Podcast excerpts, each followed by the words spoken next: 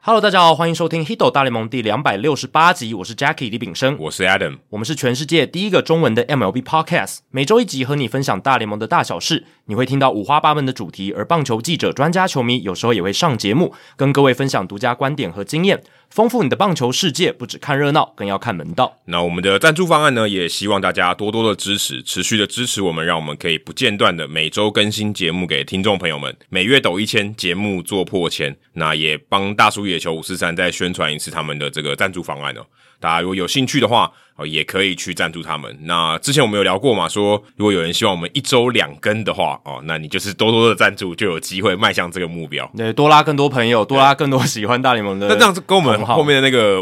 说违有点违背耶、哦，但是后面那个大家如果是真的粉丝的话，应该听得出来我们是在反讽 这样子。 OK OK OK，有点言不由衷的感觉。对 对，这也是我们节目有时候的特色。这样，好，那接下来就要进行已经变成我们节目招牌单元的刊物还有补充的时间而。且我们都摆在最前面，所以它已经真的变成我们招牌单元了。对，但我觉得也很重要，这也是我们跟我们听众现在已经是一个主要的互动模式，而且回馈越来越多。而且我觉得这可能跟听众信箱还是有点不太一样，因为听众信箱你可能是自己主动的问题嘛，或是对你发现什么问题，但这个是跟我们节目本身直接内容有相关的。对，代表听众有先接收到我们节目的讯息，听得很仔细，而且反刍之后有一些回馈回来，这样子。而且我觉得真的有一些是我完全不知道的。对，那像是第一个是应该是来自中国大陆的听众哦，对，徐应该峥是没错。这个是念真吧？对，我应该没对啊念错对对徐征服的征啊对对徐对徐峥，他说，E ESPN Sunday Night Baseball 球员的别麦采访，目前采用的是个接龙的形式，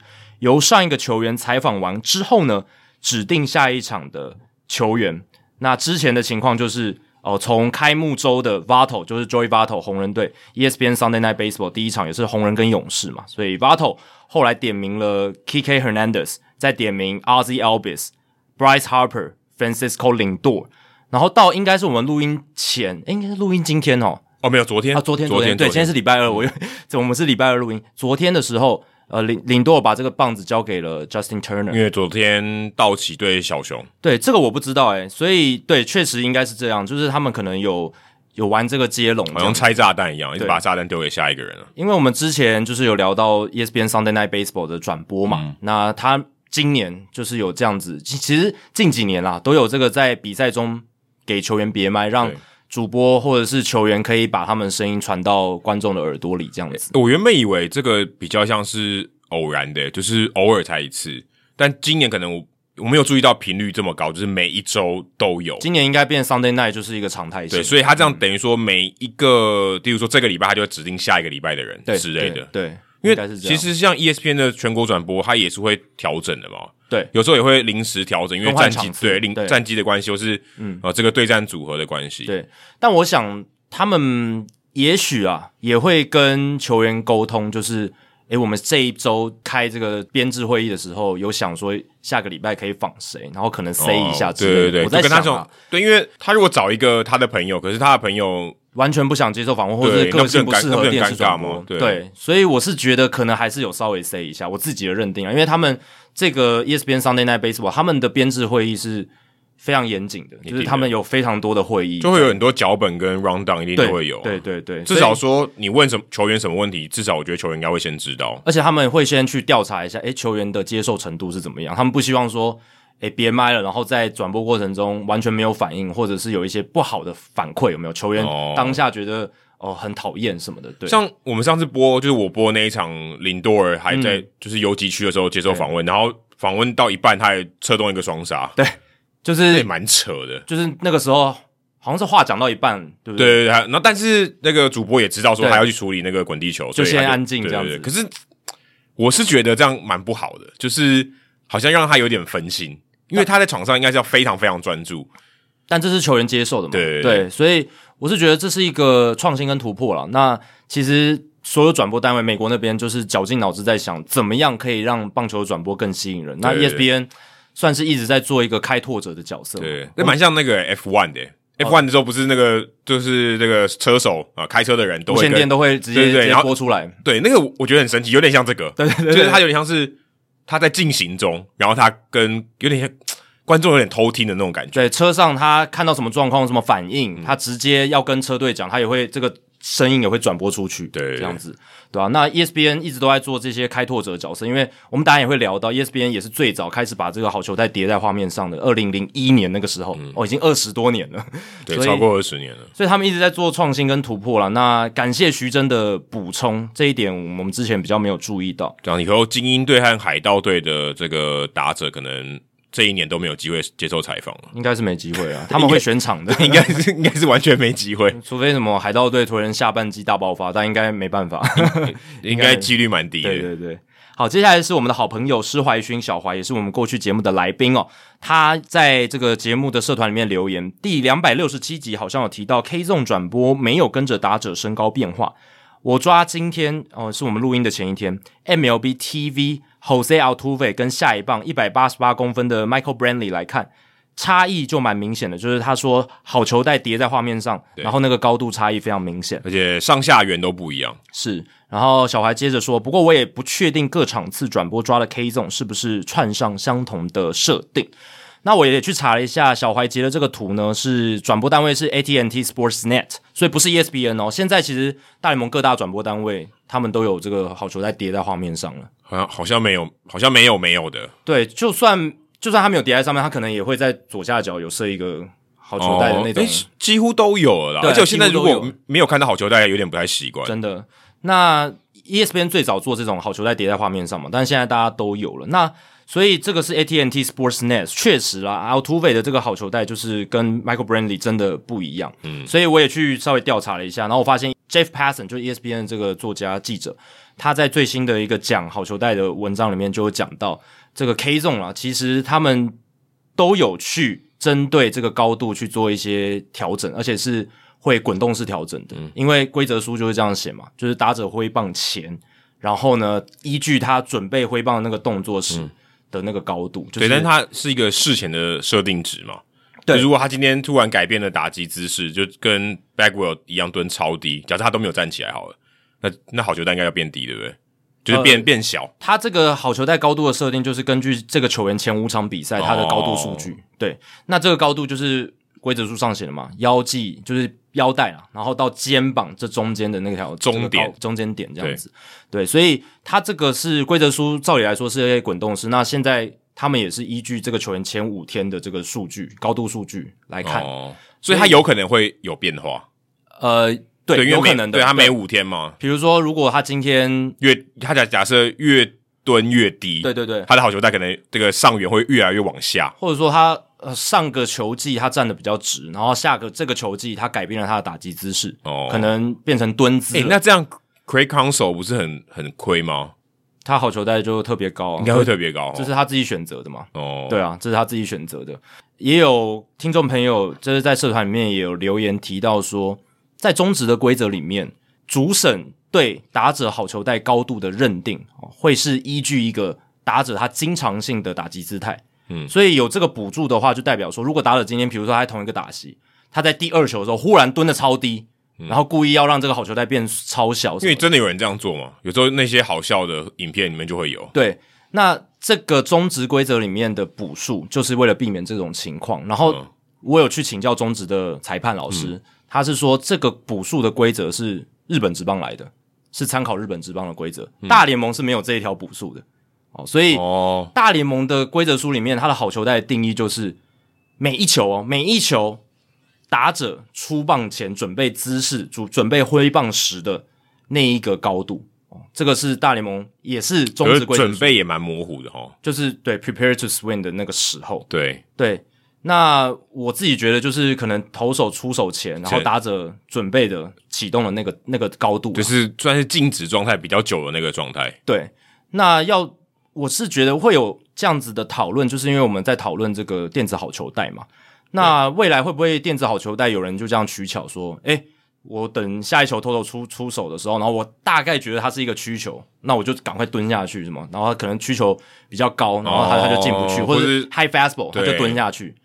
那在这样子的情况下，我是觉得啦，是可以做一些机制的设定，可他应该不会动态到这种地步吧？就是好球带每一个球每一个球投出去的时候，好球带都是会变动的。我是觉得，如果未来机器好球带或者所谓这些电子好球带要做的很精细的话，你要么修改规则书上面写的，就是不是每一球，或可能每个打席嗯嗯嗯哦、要么就是你要设定避免打者这样取巧的情况，就比如说出手之后，他的高度就固定了。哦，所以不会哦说你出手之后，你在那边站起来蹲下就影响他的好球带的高度。哦，可是有些打者他在出手的时候会就是回到一个正常打击姿势嘛，有点像 Jeff Bagwell，他就是原本蹲的很低，但是他投手一投出以后，他身体还是会微微抬起所。以我说出手之后，球已经出去的时候，它高度是固定住。哦对，因为我不相信你出手之后，如果你真的要挥棒的话，你真的有心要挥棒，你还能突然的蹲低，朱红生就可以啊，哦，那不一他样、还可以移动哎 诶、那个不太一样，那个比较极端的案例。所以我是在想，以后如果电子好球带要考虑到这个规则的话，那就是他可能要在球已经出手之后，他要定住一个高度。我那个定的时间只有零点四秒、零点三秒哎诶、但我相信现在科技应该科技是是可以做到的啊对，只是他们要不要做的那么精细对这样子。对那如果不行，好，那那就设定那个规则书要稍微修改一嗯下，不然你为什么要有电子好球带？就是因为你希望符合规则书上写的其东实西嘛。简单来讲，应该是原本是有点模糊的，你现在变得非常明确，对，就很尴尬，就就标准就会不一样嗯你。原本容许模糊地带哦对，但你现在电子好球带你就是不容许模糊地带，就是所以你就要执行规则书甚上至写你的东西。是到已经不是不容许，我觉得是到到非常哎，精确，对，你就是要百分之百精确。对，几乎到百分之百精对确。，那这一些大联盟现在转播单位他们用的 K 中数据，应该都是从 Statcast 去抓下来，因为现在都是 Statcast 去递送这些资料，因为最准嘛，而且三十座球场都有建制，而且还有一个个关键是它是公开的，哎、对，公开这个非，常重要，因为你看中华职棒的就没有公开，而且每个球场的采用的系统不太一样，所以你光这一点你就很难，你就很难要求，即便我要做到百分之百，它也不是百分之百啊。所以中职现在大家看各个中职转播单位的 K 中，他们其实采用的都不大一样，哦，采用的技术设备不太一样，然后跟他们合作的单位不太一样，所以是会有然落后差。主审也不一样，所以哎、对，所以那个很蛮可怕的。对，所以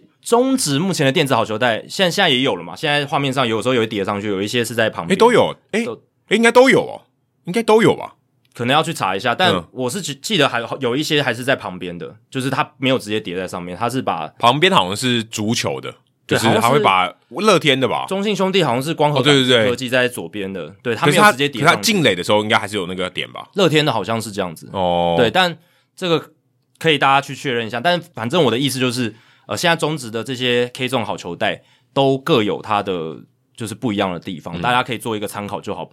就是准确度没有那么高。那大联盟现在因为三十座球场的 K 中，你看现在连高度都有校准，然后而且他们的摄影机很多，然后鹰眼系统的准确度也更高了。对，应该是他们可以拿到的准确度最高的设备。，对，可以参考的机制是最好的一个呈现的，所以大家大联盟这一边就是参考价值比较高。好，那也感谢小怀的补充。那接下来是 Lawrence U，Lawrence U，哦，他是补充我们之前我们在留言提问里面有回答到的一个问题，就是本垒板的 play。那如果跑者滑进来没有触到本垒，主审也没有看到他没触到本垒，然后捕手也没有 tag 到，嗯、哦，就是这个混乱的情况。那他说，其实真的有发生过在大联盟史上，Ryan Howard 在二零零九年的时候，这个世界大赛，他有一个本垒的 play，当初慢动作重播就是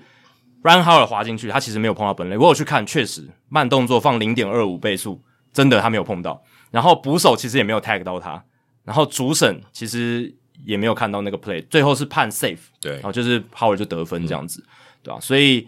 确实是个案例的。不过这个有一个很大的差异是，因为当初那个听众问的是重播辅助判决之后要怎么改判，但 Ryan Howard 那个 play 还没有。因为那个年代二零零九年还没有辅助判决这然件事情、后哦他的辅助啊判决是赛后，大家一直在那边重放。对对对对，比赛当下还没有这个挑战机制，因为这个挑战机制大联盟是到二零一四年才有的，对对吧、所以这个是最大的差异，这样子。好，再来一个是 Dennis 硬邦邦，他是在 Apple Podcast 留言里面啊、帮我们做刊物。第两百六十五集提到富邦邱总对于兄弟双盗垒不满的口误，他是说不满我们的口误，还是不满邱总的口误？呃哦，这个邱总不满，对我们说邱总不满我们的口误，对对对对对哦，还是不满我们的口误？因为我们说邱总对兄弟双盗垒不满哦，哦然后那是我们的口误，这样子。哦，他感觉好像不不爽我们的口 误，他说：“两位主持人好，我很常听这个节目，不仅来宾很棒，节目内容也很丰富。我是富邦的球迷，关于两位在第两百六十五集提到的潜规则讨论，讲到富邦邱总对于兄弟在大幅领先情况下发动双盗垒战术感到不满，但据我看新闻的内容，当天表示不满并且态度非常不友善的，其实是刚从乐天转到富邦的刘家豪投捕教练，并非我们当初在节目里面一直提到的邱昌荣总教练。那 Dennis 硬邦邦觉得说，总教练和头部教练代表意义是不同的，所以还是要稍微澄清一下。对啦，确实我有去查了那个新闻，是刘家豪教练比较激动，对这个战术的使用比较不满这样子。那邱总其实是后来事后出来缓颊哦，面对媒体的时候他去呃缓颊这件事情这样子。那因为啊，大家都知道现在富邦的战绩比较不好，然后他说。丹尼斯英邦邦就说，身为联败中球队的球迷是比较玻璃心一点，所以希望可以澄清。哎、不过我看到你这个留言，刘家豪投捕教练，OK，这个说法 OK。可是他写今今年刚从乐天来的，这我觉得没必要加这个副词吧。他可对能对要强调一下嘛，就是哦，就哦，他是新来的成员新来 的，其实没必要，他就你们这一队的啊。邱总也是新来的啊。对就，不对我是觉得没有必要加新来的， OK，好像新来的呃好像有点说啊，做一个区隔这样子。对啊，就是新同学那边乱搞，不是我们同 不是我们同班的啦，其实也不需要这 样啦，这个有点， 我是觉得没必要。而且在我们录音前一天，富邦又输一场，哦，现在战绩还是蛮惨的，四胜十八败，还现是在九败，现在就是富邦赢球才是新闻，输球已经不是新闻，好像是有点常态的感觉。所以已经我觉得已经输到不知道怎么赢了。富邦球我迷觉要得我觉得挺住这个是最可怕的，就是输到不知道怎么赢了。呃，富邦球迷要挺住。我在 PPT 上面还看到有一个十五年的邦民问乡民说：“现在我还有什么理由继续支持这支球队 哎、其实我觉得这个，坦白说，我觉得这没有道理耶。欸如果你今天是支持这个球队，应该没差吧？？”就是像小熊的球迷过去嘛，就是输到脱裤，输红到袜最近也很烂啊，我也不会觉得说，然后就觉得、啊，我还要支持吗？嗯没这有么支烂，持的理由了什么的，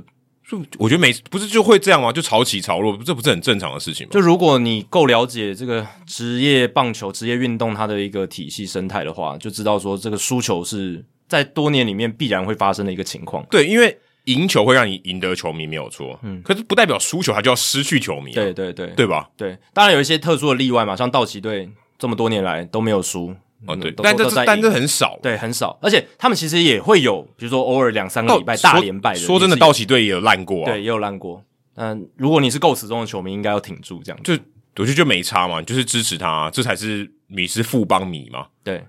就如果你是如果你今天因为他战绩不好，你就去支持别队，那这是变色龙吧？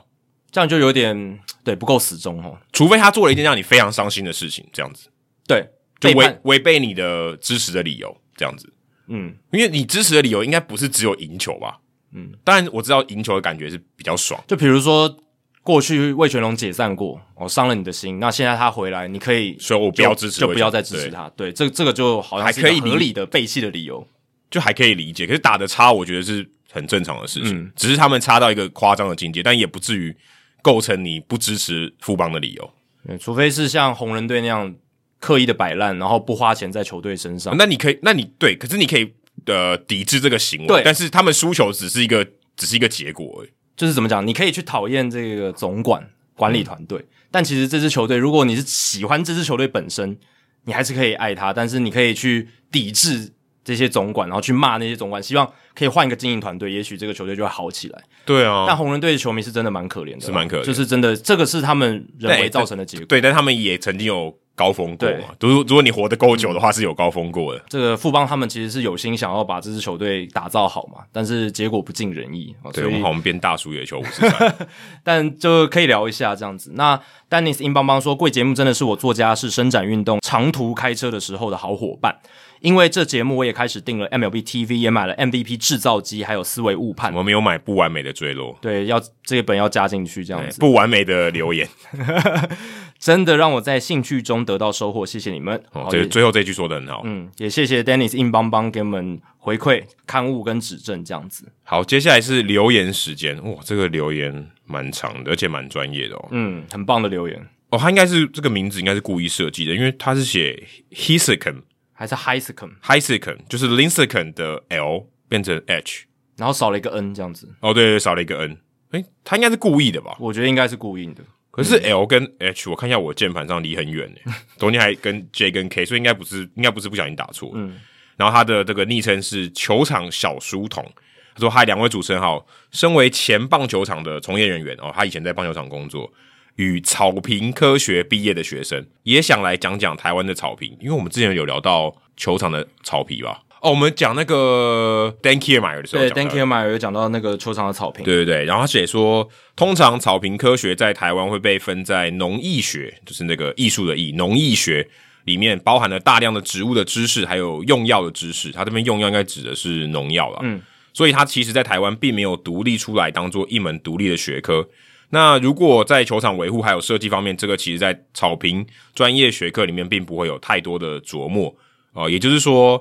呃，这个草皮科学它并不会针对说球场或高尔夫球场，然后去特别有一些讨论或是研究这样子。对，因为我们之前就是在聊 Dan k i e r m a n 的时候，就是聊到说，诶，美国其实因为家家户户很多家家户户都有草坪，所以他们在生活里面这个草坪的一些尝试，或者说草坪的一些产品是很常见的。哦对，所以它的产业相对是蓬勃很多。对电视广告也都看得对，到草坪的一些很多肥非常多，对台湾也很少看到，台湾家里都没没有草坪的对院子。空间不够，对，那很开心，之前去美国的运动场户社团也认识了我们的 Sean 啊，这个来宾四十八集吧，如果没有记错的话，嗯，并在最近的中华职棒会回去那座球场翻新的工程做一些指导。哦，那那座球场应该就是我家乡的那个球场啊，就是最近应该要快要就是变成味全龙队主场那个。嗯，以台湾在各式的运动场地，应该有九成都是这个百慕达草，它的有一个型号啦 t i f w a y 四一九，反正应该是一个型号就对了。t i f w a y 少数使用海雀拜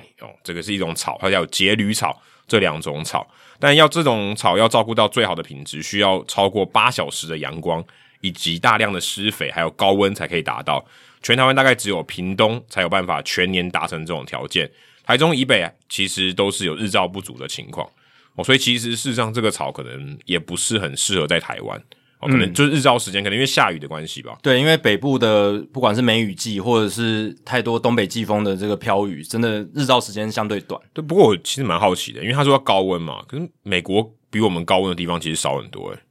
相对起来，相对起来是少很多，对，可是美国的草还是种得起来，所以呃，也许是事在人为吧。对，不知道高温的定义是多几度？对啊，，因为台湾其实够高温吧？台湾如果嗯台湾长一定够高温，长长草，应该是相对容易很多了。主要是阳光的部分。嗯对，那、日本也长得出来啊，对不对？以现实面来讲，台湾的草坪行业确实离商业化非常远。那也是非常羡慕美国能有大量的职业运动和大学运动来支撑整个草坪的产业，而在生活中更有大片的草坪，在台湾更是少数。所以其实希望职业球队来带动这个草坪更优化的观感，来提升球赛的品质。品质好的草坪不仅可以保护选手，更可以让选手在安全无虞的情况下做出令人更震撼的动作。呃，Byron Buxton 表示，我想这也是球迷所想要看到的，期待可以听到更多这个像是 NFL 泄气门的事件，这跟草皮又没关系，或是世界大赛巨人队为了限制皇家的快腿部队，在比赛前啊、哦就是大洒水那这种这这种题材，最后祝节目可以做破千，我也会持续的收听，谢谢。哦，这个后面这个抑制皇家队的快腿部队这件事我不知道诶、欸我只知道哦之对前、这个我不知道。之前怎么有那种什么，他们想要短打，然后然后在那个呃内野的红土多铺一点水这样子，这个我有听过。嗯，那早期的话，更多的故事啦，对因为早期规范没有那么严，然后大联盟的监管也没有那么严谨的时候，对其实有很多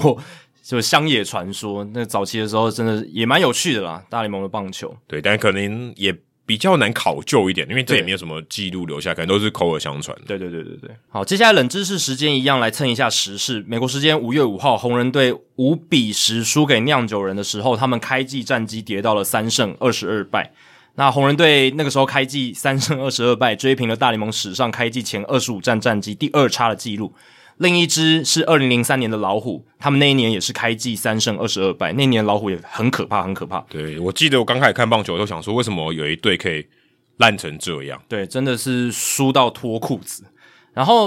我刚刚讲第二差嘛，就是二零零三年老虎跟今年的红人是并列。那至于史上开季前二十五战战绩最烂的是哪一支球队？是一九八八年开季二十一连败，哦，输到美国总统都关切的这个巴尔的摩精英队。所以富邦如果再继续输下去的话，可能蔡英文总统也会来关切。我应该会哦，但我觉得很难的一点是因为精英队那一年会被关切，是因为他开季从第一场、哦输连输二十一场，这个比较对，连奇输怪当然是更难啊、对，因为他一直挂着零胜这样子。但如果今天富邦单就是上半季打不到十胜，应该也是会被拿出来讲一下哦。你会会不会讲？但我觉得总统关切，可能副总统会关切。哦，副总统毕竟，统一如果是这样的对棒话球比较了解统一的如果是这样的话，可能就会。呃，对对对。那那一年的精英开季前二十五战是二胜二十三败，史上最糟。但今天冷知识跟这个没关系，主要是当天的先发投手 Hunter Green 红人队的哦，这个火球男嘛，我们之前有提到他。这个开季有一场先发是有三十九球破百英里，打破了大联盟 Statcast 有记录以来的记录。嗯，但那天他很惨了，二点二局就被打了五支全垒打，掉八分，哦，被轰下场，吞下败投。然后赛季的防御率也暴增到了八点七一。不过很有趣的是，他那一场二点二局被轰了五支全垒打，可是二点二局是八个出局数嘛，他其中有七个出局数是用三振抓到了，七 K 一保送。哦，等于他的野手基本上没有处理什么没这错个接杀或是刺杀，因为球被打到就是轰出去了，然 后出局数又都是三振，嗯啊、对，所以真的野手比较闲。那这个 pitching line 就是二点二局五轰七 K，哦，这史上第一次，史上第一位投不到四点二局却能够送出七 K 和五支全垒打的投手，诶、嗯，这个你需要自助，也需要对方的帮忙，这个很扯，这因为个丢给你打，你也未必能打全垒打。对啊，因为我去查了，大联盟在投不超过五局的先发里面，只有三场比赛有被轰过五支全垒打，然后同时投出七 K，呃，先要先发，对不对？对，要先发。哦那一九三二年的 George Earnshaw 哦是第一个人，他五局被打了五支全垒打八 K，然后再来就要等将近一百年到 Brady Singer 去年的 Brady Singer 皇家队的投手，他投四点二局七 K 被打了五支全垒打，然后呢，今年的 Hunter Green 超级极端的，刚才 Earnshaw 是五局嘛，Singer 是四点二局，但是 Hunter Green 在二点二局就达成这件事情。蛮厉害的。蛮扯的，我觉得真的很扯，因为通常可能打到第三支就会被换头了吧，然后现在可能觉得还好这样。脸应该真的是被打绿了。哎、对，那这一集的冷知识就想问问大家，大联盟先发投手史上单场挨最多轰的记录是几支？那有谁达标过这一项记录？有谁的意思是说有很多人吗？，对，它是并列的，有不少投手都在这个记录上面。那这个数字是多少？那哪些球员有达标？只要猜中一个，我觉得就很厉害了。哎、单场最多轰就不限局数，对不对？不限局数，就是他不管先发几局，那他就是被轰过最多支。哦，随便想，应该 Nolan Ryan 应该有啊，好，你猜 Nolan Ryan 那几支？几支哦？，对对，记录就是一史上场的记吗录，一场对一场先发先发投最多可以挨几轰，还不被换下场，觉得六到七轰吧。六到七。嗯好，六到就是七，轰已经非常多嘞、欸因为这五支已经已经很扯了，我我觉觉得单场要一队要五支全垒打，其实也没有很常见诶、嗯，然后以前先发投手会撑很久局数嘛，就是在早期的时候，可是那个时候全垒打又没有那么多，对不对，可是 Nolan Ryan 蛮容易被打全垒打， Nolan Ryan 的年代已经是全垒打比较多的年代对，了，而且他球速跟 Hunter Green 也都有得比。对啊，你说像以前那种很早期赛扬那种年代，他们不无论如何都要投满九局完投的。但是对方啊也很少打全垒对打，。那个时候死球年代很少打全垒打，所以大家可以考虑一下。那我有个提示啊，这些达标过的人，达标过这项记录的人，其中一位他有出过书，而且台湾球迷也看过。自传，哎、对，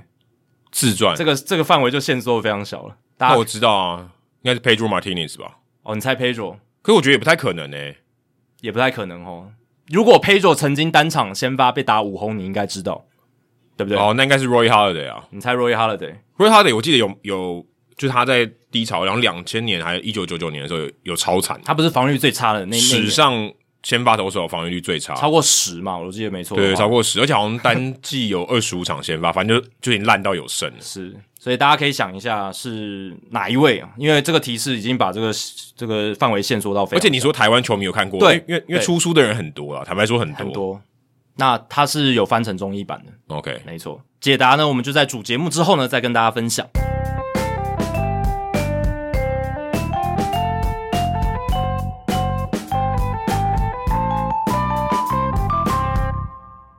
好，那这一集的话，因为在这一集的录音之前的周末哦，我有去台中洲际棒球场播中华职棒的兄弟的赛事，对那，所以我们才晚两天录音。对，而且我播完之后，隔一天又播 NBA，对哦对所以就时间嘎的比较紧了。那在礼拜天的时候，呃，五月八号礼拜天，母亲节当一天，那很高兴可以跟我们 Hido 大联盟唯一的代班主持人辣把哥潘中伟一起哦搭配转播，这是我们两个人第一次在棒球的转播台上一起搭配这样子。那辣爸哥是在第一百三十五集的时候来当我们的代班主持人嘛？那个时候是因为我去当兵，然后第一个对对礼拜没办法出来，所以就请辣爸哥我们的好朋友，然后也对我们节目一直以来非常支持，然后就请他来做代班主持人。也还是全世界唯一一个。唯一一个。而且我那天跟辣爸哥见面的时候也聊到这件事，然后辣爸哥就说：“哦，那一次录音，他他还跟我回忆那一次录音，他说他跟 Adam 聊起来，其实不像在录节目，哦就真的是在像我们私底下聊棒球的那种感觉，而且是在他的一个空房子里面，哎那个那个环境我都记得，因为那个印象太深刻了。”对，因为那个录音环境有点不太合适。然后那时候应该空房子和回音有点多，对对对回音有点多，但就是很多回忆啦，跟辣爸哥，因为我记得我们最早是在二零一七年的时候，很早第二十集吧，如二果没十记二十一，对对对，那时候就邀请辣爸哥来我们节目，然后在那个火车站旁边的一个小书屋小书的屋房间，然后我记得那小书屋极小。对然后超级小，辣爸哥又是身材比较高壮，那个时候还那个时候高那壮，很壮，对，所以我们那时候挤得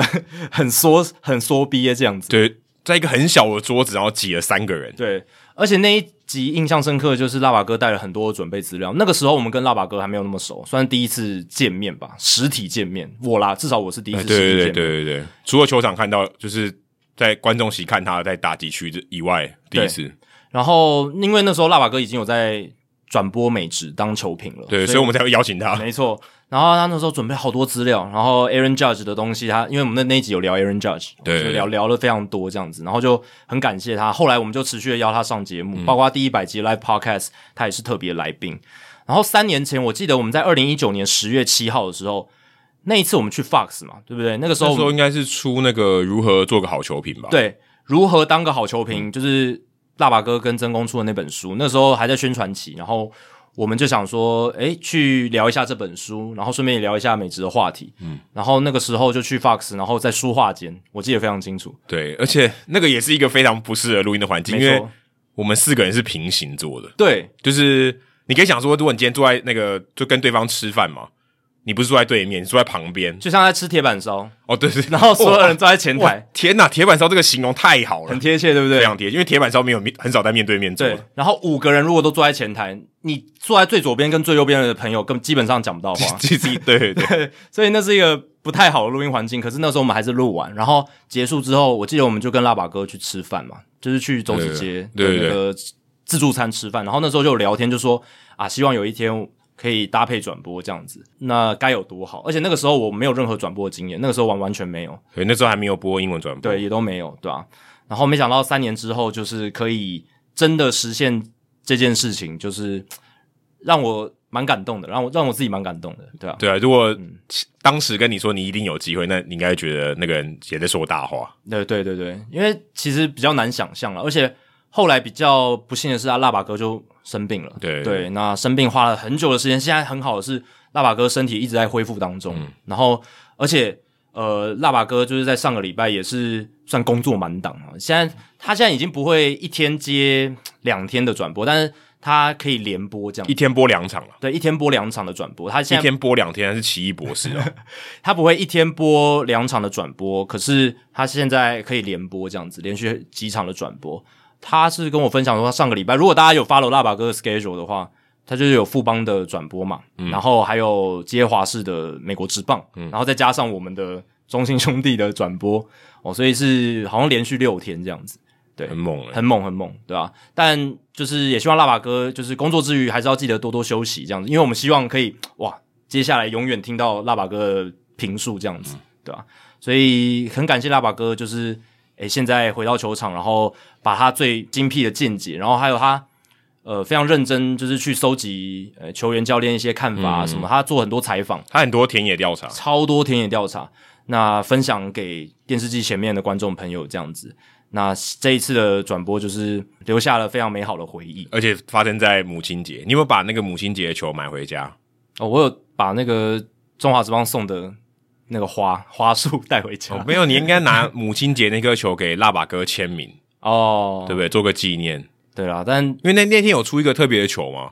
这对我啊。这我倒没注意到欸那。母亲节他们是那个中华职棒是就 OK Jordan 哥就特别去捡啊，哦对对对对对所以你可嗯以那一天就代表那个球就代表那一天，不错。对啊，所以很感谢啦。那也希望大家之后如果有辣爸哥的转播，都要去多多支持，不一定在我们未来或者是其他地方富邦或者是美国之棒的转播，哦，都可以多多支持。这诶样如果你听到 Jacky 的转播或是我的转播，如果你有什么意见指教，也可以在 Hito 大联盟的社团里面跟我们反映。对提出来，对对对，也不一定要刊物是在这个 podcast 节目里面才会出现啊。如果我们在转播的时候有没有讲对的，你也可以跟我们也可以刊物一下。对，因为我知道很多听众朋友会真的去收看我们的转播，真的很感谢大嗯家。这样，那有任何意见回馈，我们都是非常欢迎的，因为我们也都是还是其实在学习的阶段，对真的对对这个学无止境啦，对吧、啊而且我们觉得要好好利用有这个社团的一个算空间吧，互动的平台，对对对，因为其实你如果做转播跟跟我们现在，因为我们 podcast 比较像是网络 base 的，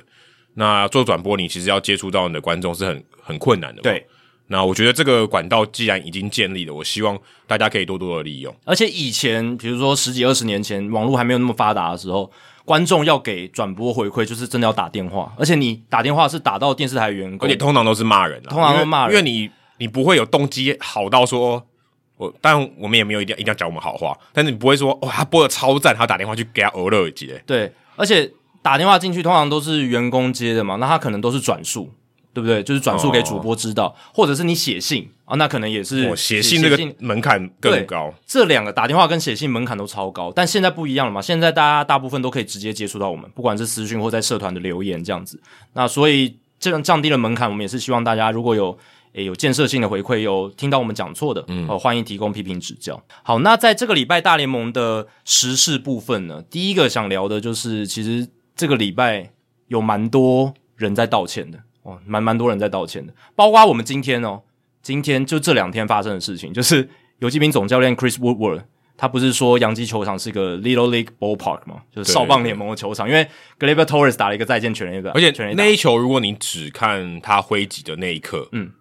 就就就就切到而已。对看不出来是一个全垒打。如果你不看数据的话，你就看出，嗯，这球最后的结果怎么掉到观众席里面？然后赛后 Woodward 接受访问的时候，可能就是比较直观的就把他内心的想法讲出来了。当然，这个讲话是比较稍微不得体嘛，就是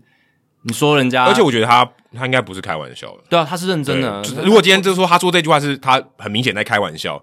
那也就算了。对，我觉得他是因为球队输球嘛，被打了再见全垒打，然后他又，我、现在有救护车经过，。对，可能要把威我送走 乌尔送走，对他就是比较可能有一点卸下心防，哦我就把内心的想法直接讲出来、呃结果隔天他就发现，哎、不行，讲讲错话了，他就有也算是一种道歉吧，嗯因为就因是为澄现在清现在已经有数据了，就是很很直接就打脸他了。对啊，而且两边都是用同一座球场嘛，对，那你也不能说人家打出三连全垒打，就是因为他们球场的一个规格的关系才能赢球。你有能力你也打出这种全垒打嘛？嗯不过对不对不过，我想他应该是有有点像是说，好像这个球特别会飞，也也可能暗指这种事情哦。就是这种球应该不至于出去吧？当然也有这个意思，但 Little League Ballpark 这一点应该是指这个单元球场线对的设计的问对，题，就是它的规格这样子，对吧、所以道歉了，但这是总教练的道歉。我们这礼拜更想聊的是裁判的道歉。哦，上礼诶上礼拜我们诶前诶上礼拜嘛，我们才聊上到礼拜苏建文老师对。对对，这礼拜妈感觉我应该把好书我来读移到这一集， 哎更适合。大家来讨论一下，就是裁判的一个道歉野球啦，因为有两名裁判道歉，一个是 Chad Fairchild，另一个是 Dan Bellino。好，这两件事情分开来谈，因为是完全独立的。第一个是 Chad Fairchild，是在美国时间五月二号的时候，勇士做客大都会之战。我觉得这个情境非常重要，所以跟大家讲清楚，是五局上半哦，大都会那时候就一分领先，二比一，两出局垒上没有人。大都会投手是 Chris Bassett，他对上 Dansby Swanson 这个打者，两好两坏的情况下投了一个好球，带九宫格八号位，就是中间低的位置的速球，嗯进雷点其实。你如果有看那个重播，就是整颗都在本垒板上方，然后就是高度也 OK，就是在膝盖位置。即便没有那个 K 中，你也会觉得是好球。对，很明显的好球，就是没有 K 这种辅助，大家都知道真是个好球。但主审 Chad Fairchild 他没有动，呃，没有举手，嗯，没有判，就是 Swanson 三振出局。那球数就来到两好三坏了嘛，最后投成了保送哦。而且接下来他对 Ronald Acuna Jr. 投出了触身球，然后又让 Matt Olson 打成了三连侧冲天炮，才结束那个半局。所以 Chris Bassett 因为那个错误的好坏球判决，他等于多用了八颗球才投完那个半局。那虽然啦，Bassett 没有因为 Fairchild 的误判多掉分，但还是多投了八颗球。然后第六局他掉了两分，最后那场比赛勇士队五比二获胜，Bassett 吞下了败投。那这个就是有可能是什么蝴蝶效应嘛？就是说，如果当初 Swanson 是站着不动遭到三振，没有多投那八颗球，会不会第六局 Bassett 就不会掉那两分之类的？或是心情影响哦。对，心情会影响这样子。那 Bassett 那场比赛五局，那个时候误判那一局投完之后呢，Fairchild 就被摄影机捕捉到，在 Bassett 走回休息区的时候，在大概一垒侧那个地方，对他就直接对 Bassett 示意说 “My bad”，对，就是他拍他的胸脯。一般我们说 my bad 的时候都会拍，对，大家如果打球的话，应该都会这样嘛，对对不对？我你不会拍头嘛？会你也不会拍肚子嘛？不会不会也不会拍下体嘛？对不对？你就一定拍胸胸部，而且你看得出那个眼神是在道歉的眼神啦，就是我至少我感受得到。而且他把那个面罩脱下来。，哦对，然后他就是 my bad my bad，然后 Bassett 也有看到，然后他也点头向他致意说，我接受你的道歉。嗯所以是一个我觉得蛮好的互动，我以前从来没有看过这样子的互动，你有吗？没有没有我我其吗实看到那个画面，想说。是是为什么需要这样做？我其实当下有点不太能，就我看到这个新闻的时候，我其实当下有点不太能理解，说为什么要道歉呢？我觉得应该是 Fairchild 他在那个好坏球判决，就是那个误判的当下，他其实可能第二秒他就发现擦的我判错了，他那个时候就第二秒的时候可能，但是他又不能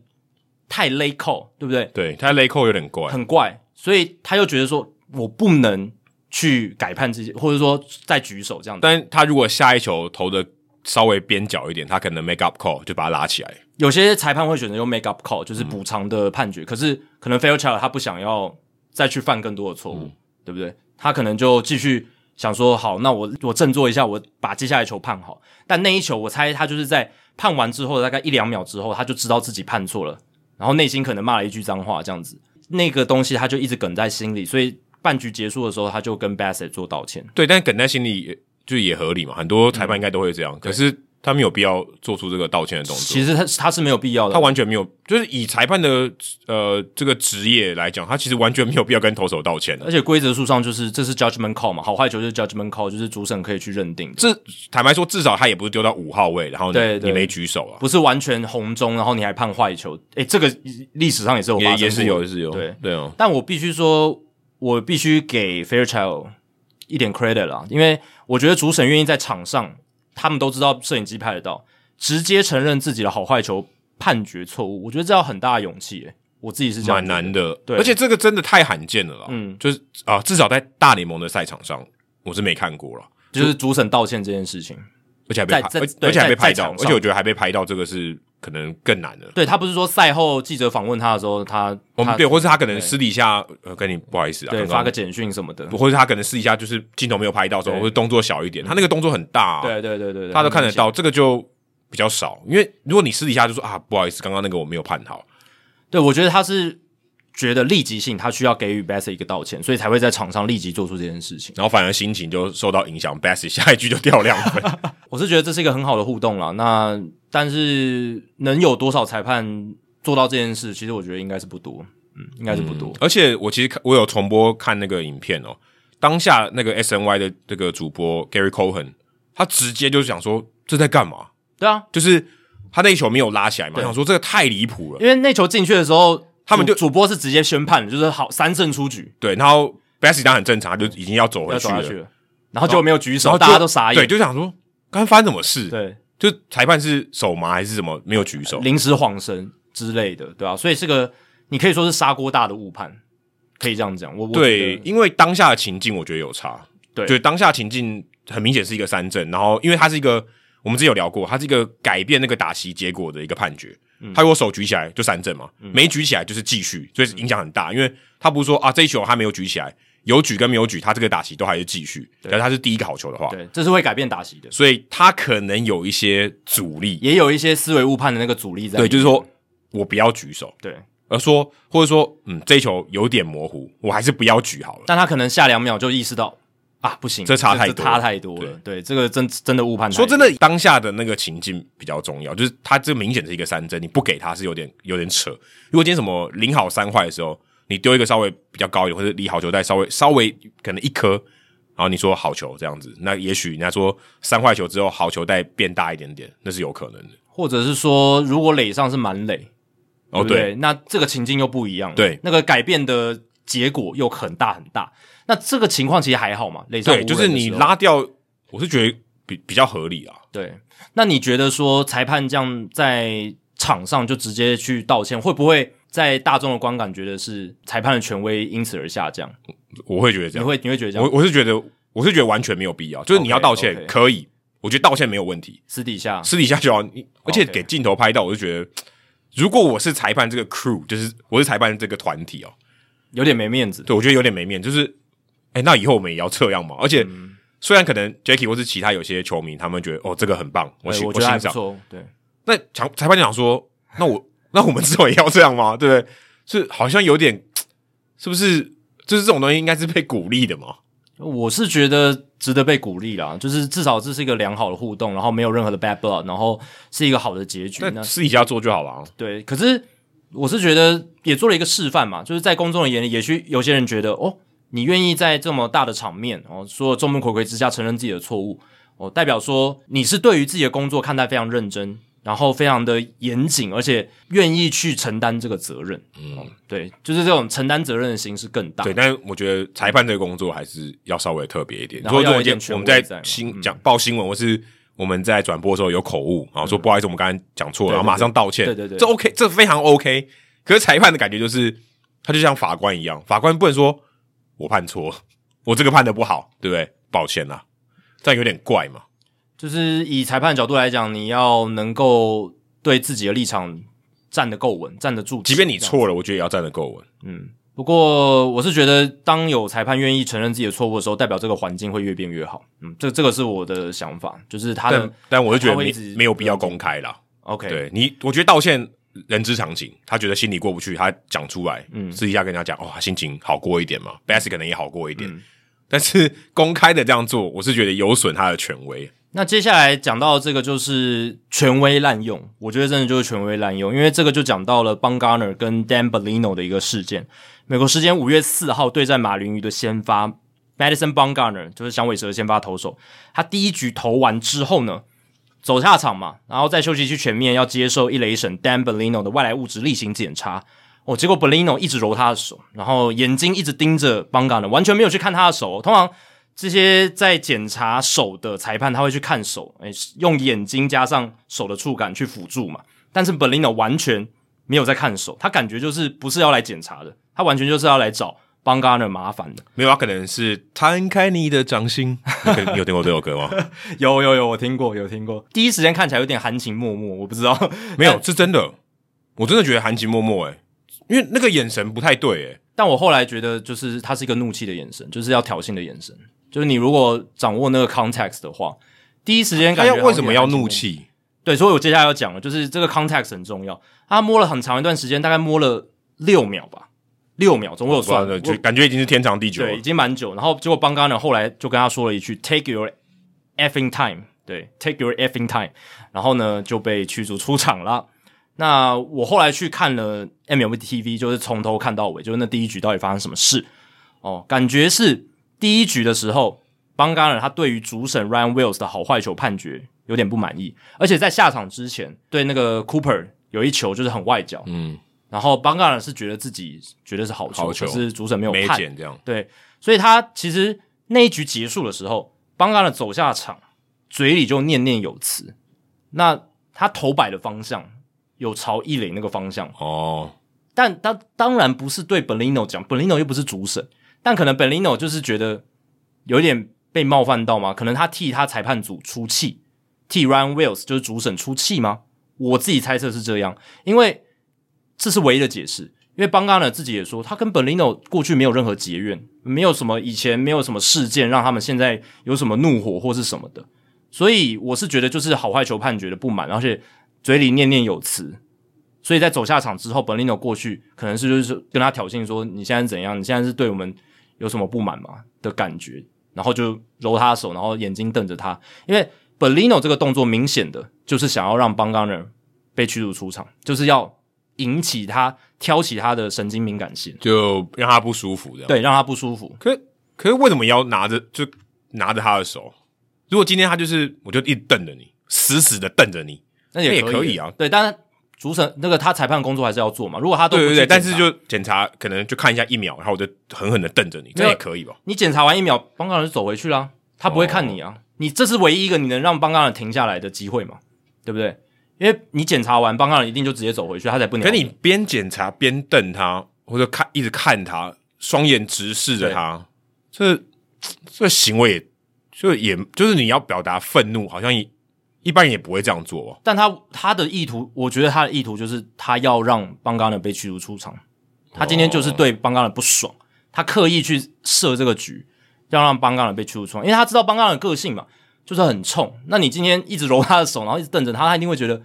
哎、b r o 你现在在干什么？这样子。然后，而且那时候邦冈人是怒火已经起来了嗯嘛，因为好坏球判决的关系，所以果然下一句就是 take your effing time。那有那个脏字出来，主、裁判就可以把他驱逐出场。结果真的就变成这样子。对，而且那天我我其实没有看到这个新闻的时候，我看到这个 box score，想说为什么邦高的指头一举？受伤吗？也没有，那那一局也没有失分嘛。对啊，我想说哦，是可能伤退嘛，就发哦，原来后面还有这个消息，嗯对，就觉得就很莫名吧，真的很莫名。就是，而且这个这个，我觉得这个画面跟刚刚我们讲那个 Fairchild 基本上都是非常猎奇耶、很猎奇啊，而且都有被拍很少，见都有被拍都到，有被拍这到个这真的很猎奇。很清楚，而且是跟刚才 Fairchild 那个情况完全反过来。Fairchild 是跟球员道歉，然后这个是 Belino 在场上哦去激怒球员。那他这个动作其实，在之后也受到了外界的各种抨击嘛，因对，为因为因为结果很不好。对结果非常不好啊。如邦果哈他那今天就是含情脉脉地看着他，或是瞪着他，然后没有把他驱逐出场，搞不好就只是一个笑谈。对啊、而且你第一局就把先发投手赶出场，这个会不只是对球队响尾蛇队的调度造成影响，嗯，再来就是有很多球迷应该是虽然那个是马林鱼主场，可是我相信有些球迷是想要去看邦冈人投球的，嗯、呃有可能，但也不多啦。马林鱼球场应该蛮空的但。一定有一些人是去的嘛，是想要看邦冈人投球，冲着邦冈人去的，诶，就第一局没什么事情，结果就被赶出场了，对，而且也不是受伤，对啊，这个对这个球赛的品质，它的本来已经堆高的一些期待度，就整个完全抹消。因为前几天就已经公布是邦刚的先发了嘛，对不对？那嗯你这样子第一局投完就没了，可是这个，我会觉得观众应该可以。呃，我说如果今天他只投一局，应该是可以接受，只是他没办法接受是裁判把他弄出去。对对对对对，重点是这个啊，就是他这个出去的理由很糟啊，就我没有，可诶、如果他真的有参与那场比赛，应该觉得很厉害。我我居然看到这种比赛我，觉得我不会，我觉得我是一般球迷的话，我才不管，我就是要看他投球啊。你那那场比赛就是他因为被看手相，然后就被打， 就被赶出去。如果你是那种看了很多场球的，已经看看了很多场棒球赛，你可能会觉得啊，我参与到了一场还蛮奇特的比赛。可是如果我是呃久久才看一次，而且我就是冲着邦刚的去的，我一定会非常不爽。所以在这样的情况下，这个决定受到了外界一致的抨击。还要讲的就是邦刚的，其实在那天赛后，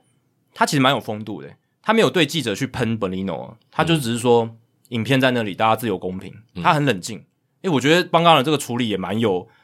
算智慧嘛，就是没有没有再去火上加油还是怎么样。就没有没有针对那个事件事件有做什么反应了。对对对。然后 Belino 两天之后，他就对媒体发表道歉声明啊，他就说哦，他也讲了一个，就是哦有之前有一个老裁判就跟我讲说、哦每一场比赛都会有小朋友坐在很前面看我们比赛啊，看裁判怎么判啊。那我那场比赛就是没有达到这个预期，做了一个非常不好的示范，这样子。那他承担全责，嗯，然后道歉这样子。然后他说他会从这个事件学习，然后呢，诚真挚的道歉。所所以以，，而且他还强调他有十五年资历，哎，对对对，他不是菜鸟了。没错，那他有十五年资历，还做出这样子比较意气用事啊，意气用事的事情，所以他他觉得 Fairchild 应该是他的姓，这样比较孩子气一点。应该要反过来，是不是？嗯所以他也知道这是他自己的错，他不应该这样子。所以这件事情真的就是 Belino，我觉得他过度滥用自己的权威。不过你讲那个嗯滥用的这个权威，应该是指驱逐出场吧？对、这个权利啊，对啊但是他可以，以瞪他，应该是可以的吧？但我觉得没没事，你瞪球员，但是他从头到尾都没有，就是对为他的行为，应该讲，我们把假设我可以拆开两部分好了，一个是他把他驱逐出场，另外是他就是做一个挑衅的行为，他好像也他到底是为哪一个、对啊哪一个我哪一个部分道歉啊？我觉得重点呃，道歉的部分当然就是他感觉就是刻意要挑起这个纷争，然后让邦冈人被驱逐出场这一点，就是去激怒，刻意激怒邦冈人。但他也没有提到他到底就是他是激怒啊，就是他在道歉的时候，他也没有说我道歉到底哪一部分，但就是这个意思啊，就这个意就思。因为没有其他事情啊，还有什么其他事情吗？没有啊，他也没有，就是他也没有去打邦刚人，他因也为没有因为他没有说我道歉是我有这样的行为，然后那个行为是我激怒了 b o n g a r n e r 他当然没有这样讲，可是只有这件事啊，不然还有什么事情？没有其他事情啊，他也没有打帮刚人，他也没有讲但话，但骂他应该要把这个事情，就说他到底是不是真的有激怒啊，或者他就是有他就真的只是想要看看他的掌心里面有没有有我有你而已。所以他等于承认了自己在激怒啊。如果今天他觉得自己只是真的要花很久时间检查，那他就把这个理由讲出来啊。那他没有讲嘛，那他而且他还真诚的道歉，那就是就很明显那。为什么不把理由讲出来啊？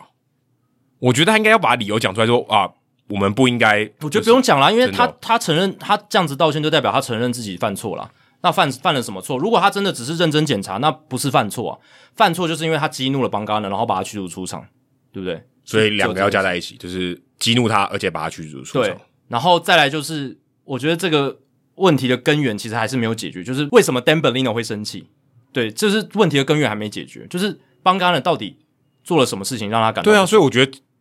对我来讲，我觉得有这样的公开的道歉哦，我觉得有点莫名其妙。 就是嗯，到底是为哪桩？然后整件事情还是就，即便有一个公开的道歉，还是觉得到底发生什么事情？我是觉得分两个层面，因为道歉就是道歉他激怒邦 g a r n e r 还有把他驱逐出场的行为，嗯但是另一个层面是，到底为什么 Belino 会生邦 g a r n e r 的气？他也没有这个没有讲，他也没，有讲啊。对，然后这个是我比较不解的部分。然后邦刚呢也不就不想要多做说明，对，他就说你看影片，对他他不想多做说明，他还说你要道歉，去道歉，接下来帮我擦屁股那个投手，因为他好像投完那一场比赛，他投四局嘛，就等于把邦高呢原本该投的局数投完。他对他邦加尔其实也有跟队友道歉，就对是说他因为太早下去，就让队友吃比较多的局数。然后那个投手叫做 Kobe Martin，然后隔天就被下放回小联盟，因为他因为他等于就是不能再上场了嘛，对啊，对啊他等于是就有点疲劳就了，利所以用价值变他少。对，所以他就把他有有点要免洗，就把他丢回三 A 区。对，啊但就是邦加尔他其实也有讲到说，就是大家去看影片就好了嘛，就是就不要再多做猜想这样子。那影片就很模糊啊，影片看了好久了，我还是如果假设没有 context 的话，还是很模糊。其实还好，因为它有很多种不同的角度，然后你如果再搭配 MLB TV 看，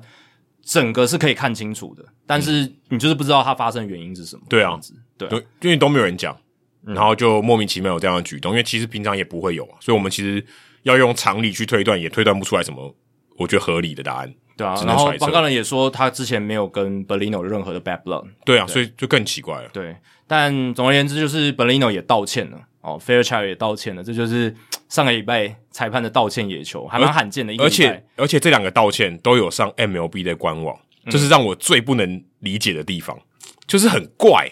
嗯，我觉得这种东西如果但是什么一般的媒体报道，是我觉得 OK，可是它变成一个官网的新闻，我觉得对于但我联觉得也盟联盟的形象是有点有点怪吧？不会啊，我在这件事一的看法上就跟你不同意，我觉得这是一件好事啊，就是大联盟也觉得这是一件好事，你所说以他像们才会 Pelino 道歉这样，对，就是大联盟也觉得这是一件好事，所以他们才会让他放上官网嘛，对不对？就是啊，我我是不确定是好还是坏啊，但是我只是觉得这件事情，我觉得还不错啊，因为裁判愿意道歉呢、啊。哦，愿意承认自己的错误，其实当然犯错都是通常是不好的事情，可是后者后来愿意去承担这个责任跟错误，他就是一个还不错的反应跟回馈嘛，嗯，对啊，所以我自己是这样觉得，但我是觉得它会影响就是这个裁判的公信力啊，或是嗯，呃，或许裁判我们说裁判也是人，但是我们希望裁判更不像人嘛，就是他更更更能把这些情感的因素、人的情感的因素或是一些情绪给拿掉。当然你要强调这个也可以，可是我是觉得如果可以不用强调的话，我就觉得就不需要。另另一个角度就是我们常讲嘛，裁判最好是当隐形人，对就是就是不要他成为比赛的主角他，甚至也不应该成为新闻，就对最好他永远都不是新闻、啊，对就这根本也没人知道这场比赛是谁判的，最好这样最好。对，这就是从另一个角度看。那接下来一样是要聊一个跟裁判非常有关联性的话题，那就是 Jeff Passan。他在上周其实一开始的时候就有一篇报道啊，是针对大联盟裁判评分制度的报道。那为什么会有这个调查报道？主要就是因为之前 Angel Hernandez 让 Kyle Schwarber 爆气的那场比赛，四月二十四号费城人对酿酒人那一场，那个球投进去之后，Schwarber 就爆气了嘛，对，就而且比较外侧是 E ESPN 全国联播看那个爆气，然后引起了非常多讨论，也有听众朋友在我们社团里面分享这样子。那那一个事件之后，其实我相信就勾起了呃 Jeff Passan 他的好奇心，然后去做了这个调查报道。那这个报道它主要的核心概念，它就是讲说，我们现在画面上看到转播单位提供的 K zone，还有 Adam 常常会在社团里面有分享的 umpire scorecard，或者是 umpire audits 这些推特账号，就是去评分主审好坏球判决正确率跟一致率的这些账号，或者是外部一些像数据公司 True Media 所使用的这些好球带资料，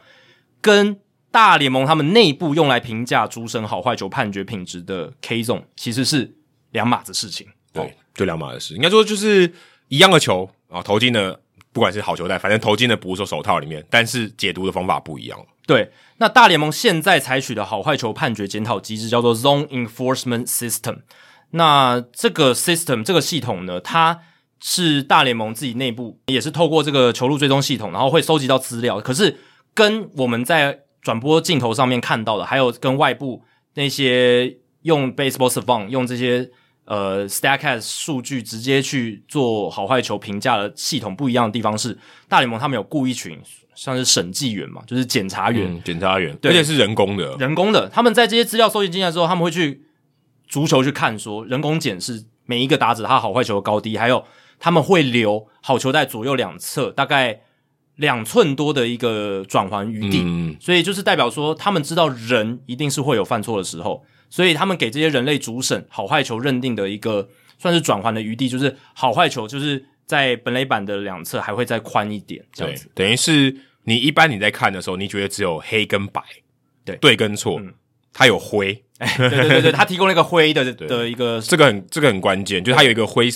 灰可以讲色地带对，可以讲灰色地，但灰色地带好像不是用来这样形容，但是但在这边的判决就就是灰色地带是啊这样，对就是模糊地带这样对，子，就模糊地带，它也可以判好球，也可以判坏球，所以他们的这个算算是什么检讨机制，就是经过检察员校正之后，校正之后就会有一个好坏球判决的评价嘛，你百分之几判好，就是正确率怎么嗯正样确。率，那这个报告呢，要到隔一天才会送到前一天比赛的主审的身上去做检讨，这样子。所以，像早期的时候，他们有因为这个这个检讨机制，他们从二零零一年就有了，因为二零零一年开始有 Quest Tech 的一些球路追踪，嗯很早期的，从那个时候就有，而且最早的时候还会烧成光碟哦，隔一天 合合理啊，对那个时候的技术嘛，很合理对对对给给裁判。那现在当然就是可能 email 什么，直接一个 PDF 档寄过去，说什么云云端的那个硬碟就可以对，，云端硬碟直接分享这样子。那这个直接给到裁判，所以裁判是到隔天才会看到检讨报告。可是我们刚刚讲的，转播单位是及时马上就有了嘛？我们大家在转播画面直播就可以看到。那你你讲的那些像 umpire scorecard 也是隔天，也是隔天也是隔天，他也是要跑一下要，跑一下，可是因他为们因为他的那个资料有些要就是不是很干净嘛，对他有时候还是要处理一下，有处或理一者下要或者可能要等这个 Statcast 收集的资料都都清好了，就是把这些可能错误或是偏差的地方都校正过以后，他才把它做出来。因为理论上来讲，这场比赛结束，他应该就有一个分数了，，对对因为对球已经发生了嘛，对，正确率多少已经有出来了，对，但是但是他没有，因为他可能资料上有一些调整对，但他那个检查还少一道工序嘛，就是大联盟这边还有检察员人工的检查，所以 umpire scorecard 或 umpire audit 这些推特账号，他们的资料的输出还是比较快的，还是比较早出来，对对对，而且他们的来源也不太一样了。呃其实都判一都对都我是应该说 survive 他们判断的基准，应该说判断的基准不一样。对他们自己会有判，就资料来源都是 Statcast 的数据，对对对可是他们自己会有一些认定，像 umpire audit 的那个他的就是叫什么主理人，就是他作者作者对主理人作者，他就是会有自己的就是好坏球的认定的一个余裕空间，就是，出去一颗球，嗯出去一颗球的那个范围，因为定义上就是削到好球带，碰到好球带对就对算嘛，你所以如果一点点百分之零点一碰到好球带的那个框框，它也算。所以他算法上他会去把好球带外面，就是规则书上的好球带外面再多加一颗球的范围这样子。对，所以他们都有自己的去再去审计的一种方式。可是大联盟这边有他们的审计的方式，有他们自己去校准的方式。嗯，他们有自己为他们的裁判设定一套他们认定可以有转圜余地的空间这样子。嗯所以在这样的情况之下呢，他们出来的报告呢，会跟外面我们所看到的不一样。以 Angel Hernandez 那场比赛来讲，在外部的公开评分账号里面，他的评价大概正确率是百分之八十六到百分之八十八，嗯，算偏低。偏低了，这个其实蛮低的。但是在大联盟内部的资料，Jeff Passan 有去调出来，他看到就是有人透露给他啦，有有人透露给他，在大联盟内部的评价系统，Hernandez 那场比赛的正确率，好坏球的正确率是百分之九十六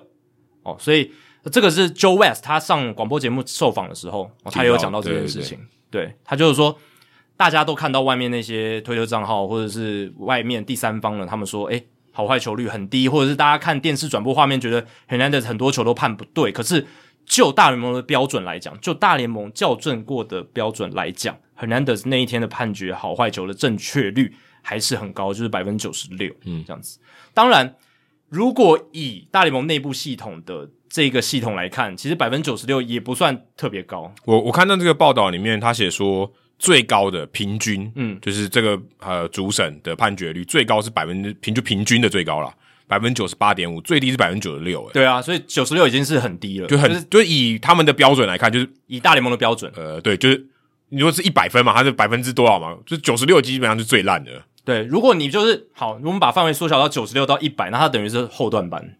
对不对非常接近，几乎快要到底了。快要到底了。可啊所是以这，样这样的数字有意就没有意义啊？但他们就是这样子去评价嘛。就九十六百分之九十六正确率看起来很高，对，但是他事实上在裁判的表现里面还是很烂的。对，但基本上他们还是会去跟裁判说：“诶，你有哪些球？虽然它在我们可以接受的范围里面，误判值的范围里面，可是你还是未来希望你做修正。”嗯，他们会在报告里面这样去讲。那这个就是会提供裁判他们去检讨自己好坏球判决的一个基准，或者是说一些建议这样子我。每次想到他们如果判了几千场，这对他们俩有差别吗？但会越来越去做修正啊，这是对，可是这个，肯定的。可这个过程一定非常的缓慢，呃，因为你很难说哦，我看到这个报告，好，我今天就来做改很进。难，对对对，这个也很难，因这为个你判了很多场嘛。对，这很，因为你有个惯性嘛，对对对或是你就是就是难，你会有个舒服的状态，嗯嗯，或者你就是可以维持长久工作的一个状态，你很难因为这个，然后你突然要改变一些，也也许没有到一些啊，非常细微的一个调整，我觉得都很困难。那我有听退役大联盟裁判 Dale Scott 上节目的时候受访，他就提到说，自从有这个检讨机制之后，大联盟内部有这个检讨机制之后，这种科技辅助的好坏球判决的检讨机制，让他改变最多的是左右两侧，左右两侧的好坏球，因为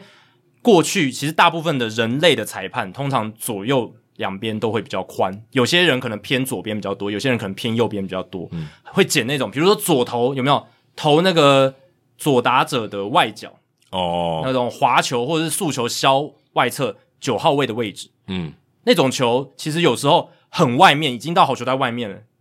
以前的主审，大部分大联盟主审呃都会捡。可能他就是削到这个本垒板最前缘的地哎、方，对对对对，他们觉得削到本垒板最前缘，可是如果以现在 K 中科技来讲，它就是好球带外侧，而且甚至一颗球、两颗球的地可方。说真的，那个速度这么快，你真的当下要看也是很难看得出来。对，你那个都是我们什么俯瞰的镜头，对，嗯然后可能很慢，相对起来很慢。然后还有一点就是，如果是侧头有没有啊？它那个横移的哦，角度对很啊大，，所以他会觉得好像有削到，但是追踪系统就告诉你，他其实没有。其实没有。所以像 Dale Scott 他已经退役很久，可是呃，他是在二零一六还二零一七年退役的，可是他也是有经历过这个检讨机制的裁判，他就有讲到说他，这个是他最要去调整适应的地方。的确，我觉得要调整是蛮困难的。我、嗯我觉得这种分数好像有点，你如果看了可能几百场，你应该会有点麻木哦。嗯，就我就我就是这样，然后这就是一个，我说我九十六，那这是一个可以容忍的范围。那我我要到九十七是非常非常困难。对，或者说它就是一个就是有点随机分布的状态。我可能今天状况好一点，我判的准一点；我今天状况稍微差一点，跟老婆吵架，我可能判的差一点。对，然后还有一种就是高的变化球，削到好球带哦，对，上这缘个的，这个是这个也很难。这个是他们也是调整非常多的地方，就是以前都觉得这个曲球这么高掉下来应该是坏球，都判坏球，结果现在追踪系统告诉你那是好球，但是现在也有很多的裁判，他就是在这种有检讨机制底下进入大联盟体系的裁判嘛，可能他是二零一零年进来的，二零一五年进来的，那这一类的裁判他很习惯被检讨，他很习惯说哦，我一开始就是接触这些这种辅助科技的一些检讨报告，所以我们这几年也有称赞一些这个嗯哦好坏球判决对非常好的裁比判，如说，可能整场比赛只有一个误判，基本上跟裁判的完全比赛差不多了。对，对他们来讲真的是 perfect game。对，而且之前我们数据单元也聊聊过那些就是好坏球的一些研究报告嘛，那就发现说有一些裁判真的他好坏球的认定是特别准的。对，就是他如果以平均值来讲，还是比其他裁某些裁判好很多。那这些人通常是年轻的裁判，就是我觉得这是有原因的，因为他们从一入行他就接触这些这些检讨的机制。那对于你刚刚讲，比如说像 Joe West，他前面在接触到这套检讨机制之前，他已经判了十几二十年了嘛，三十年，三十年，三十年，但是、哦哦，他突然要接受这套体制，这些这个检讨机制，他可能觉得啊，我之前都这样判，而我且就要改判也他这个要改也，我觉得很难，对真的要改很难了。而且如果就像我们刚刚看到这个 zone enforcement system，它给出的评价那个 range 很小嘛，都是百分之大部分都百分之九十六以上，就是正确率。 那他可能就觉就得，哦像啊你那我班没上有必考要去改考变。考考的分数，低标九十六，对呃不低标就快底标了对，然后呃高标是九十八，这个差别真的很小。对啊，哦，所以就变成说，可能像那些，即便像 Angel Hernandez 这种，就是他好坏球正确率真的比较低的，他也可能觉得我还 OK 嘛，我还 OK 这样。那九十六听起来是蛮 OK 的，对啊，对啊，但至少这个报道我觉得很有价值，让我们一窥说，诶，其实我们一直之前都知道大联盟内部他们有自己的检讨机制，可是这个报道里面提供了蛮多细节，就至少告诉你灰色地带是存在的，对这个很重要，因为跟外界我们看到是不一样。对，因为外界就是要么就是好，要么就是坏，没有也可以好也可以坏哦，这个就。但我觉得灰色地带是很合理的，就真的也比较符合人类就是因为你本来就会有一个可能误看错容忍误差的范围，误差值这很重要。容忍误差，对对误差这两个字，如果你设计在你的系统里面，那你就可以容忍；如果你设计在不可以容忍，那就是不可以容忍对。就像你这个 umpire scorecard 或者 umpire audit 一样，这种方式。但是在他们的评评断机制，他们的思维就是觉得这可以容忍，对更宽松一点，标准更宽松一点，不然可能会有点，可能就是他们也没办法判那么准吧。就而是且如果他们不用机器的话，可能也没办法判那么准对。。而且这个检讨机制好像是大联盟跟他们裁判工会有一起去协调出来的，对，对，所以这个是呃算两两边沟通过，有保障到他们的权益这样子。然后我看到那个同一篇报道里面，他讲那个 Florida State League 就是应该是新人联盟嘛，嗯然后他们也有用这个好坏球的辅助判决。他说他们要挑可以挑战，对他们想要去实验，就是不是完全采用电子好球带，而是主审还是判好坏球，可是我的电子好球带的功用是提供辅助判决辅。助判决，让球员或教练做挑战的。然后他有提到一个数字，我觉得蛮有趣的。他说总共有挑战八十二次，嗯，只有三十四次是被改判的，大概就是挑战成功率大概是百分之四十一。所以裁判判的这个正确率还是比球员、教练认定的来的高的。而且通常这些要促请裁决的，应该都是边边角角的，对所所以以代表其实他真的还是比较准。裁判还是比较准啊，他们你必须承认，他们还是比较训练有素。从这样的数字来看的而且话，而且说真的，嗯，我觉得就是眼睛啦，有时候应该扮演的角色是相对比较比较少，嗯，可能还是经验为主。就他知道这球会大概怎么跑，会不会经过，他大概知道，就跟打者一样嘛。嗯对，嗯打者知道这个球会不会进到好球带。你说他真的要停在那个零点零零零一秒通过好球带的那个瞬间，我很怀疑他真的有看到嘛？对啊对，就是你真的很难说，我那我就是看到那个瞬间，我可以百分之百确定。我觉得这个很难。不过这也提供一个方向，就是未来不一定要全然的电子好球带，有可能真的是会用这种挑战的制度，我那可能比赛会更长。但就要限制嘛。你可能一场比赛你只能挑战两球之类的，而且可能只能七局之后才才能挑战。如果是这样的话，搞不好奥运就有机会有棒球了，诶，因对为啊、奥运最就是他们把棒球排除在，一方面也是这个这个 popularity 有有关系，另外一方面就是这个主审影响的好坏球的认定比赛程度 judgment 大 call 了太程程太度太多大了，对 judgment call 的程度太大，跆拳道表示，对吧、篮球那个裁判认也定是很那多个到底有没有是是进攻犯规还是防守犯规，这个也是很多模糊地带，也都是很多主观认定啊，对吧、但我觉得这也提供了一个想法，因为现在感觉电子好球带如果全然都是电子好球带，它的问题会蛮多的，就是因为电子好球带就是它是完全遵照规则书上嘛，可是我们都知道，真正实际执行的人类好球带，它跟规则书上的好球带是有落差的。人类好球带每一个人都不一样，而且有不同球速的差异，会有一些变化。但是机械好球带它就是唯一标准这样子，那会需要重新的适应调整，而且呃机器的反馈怎么跟主审的配合，这些都还要花几年的时间。所以我觉得在这样的情况下，也许渐进式的先从挑战制度开始，不失为一个好办法。那大联盟现在也在考虑这件事情，先从小联盟开始尝试。对，而且说真的，就算是鹰眼系统，它也是有误差的，对，它再怎么准，再怎么准也，说真的，它也不是精准到完全没有失误，或是完全完全非常的准。对啊，但如果未来是很就是怎么讲，都采用电子好球带的话，鹰眼什么标准就是什么标准了。对对，就是就是这样了。变得有点像误差丢到鹰眼这个去承担，对对对而不是裁判就是人去承担。所以我觉得这个电子好球带的科技还要再更成熟，就是我们前面提到的，就是因为高度会一直变嘛，对不对？就是打者的高度有可能会变，那这个能做到多及时的一个设定，能不能够符合大家的预期？然后打者，我觉得这些棒球员他们可能也要从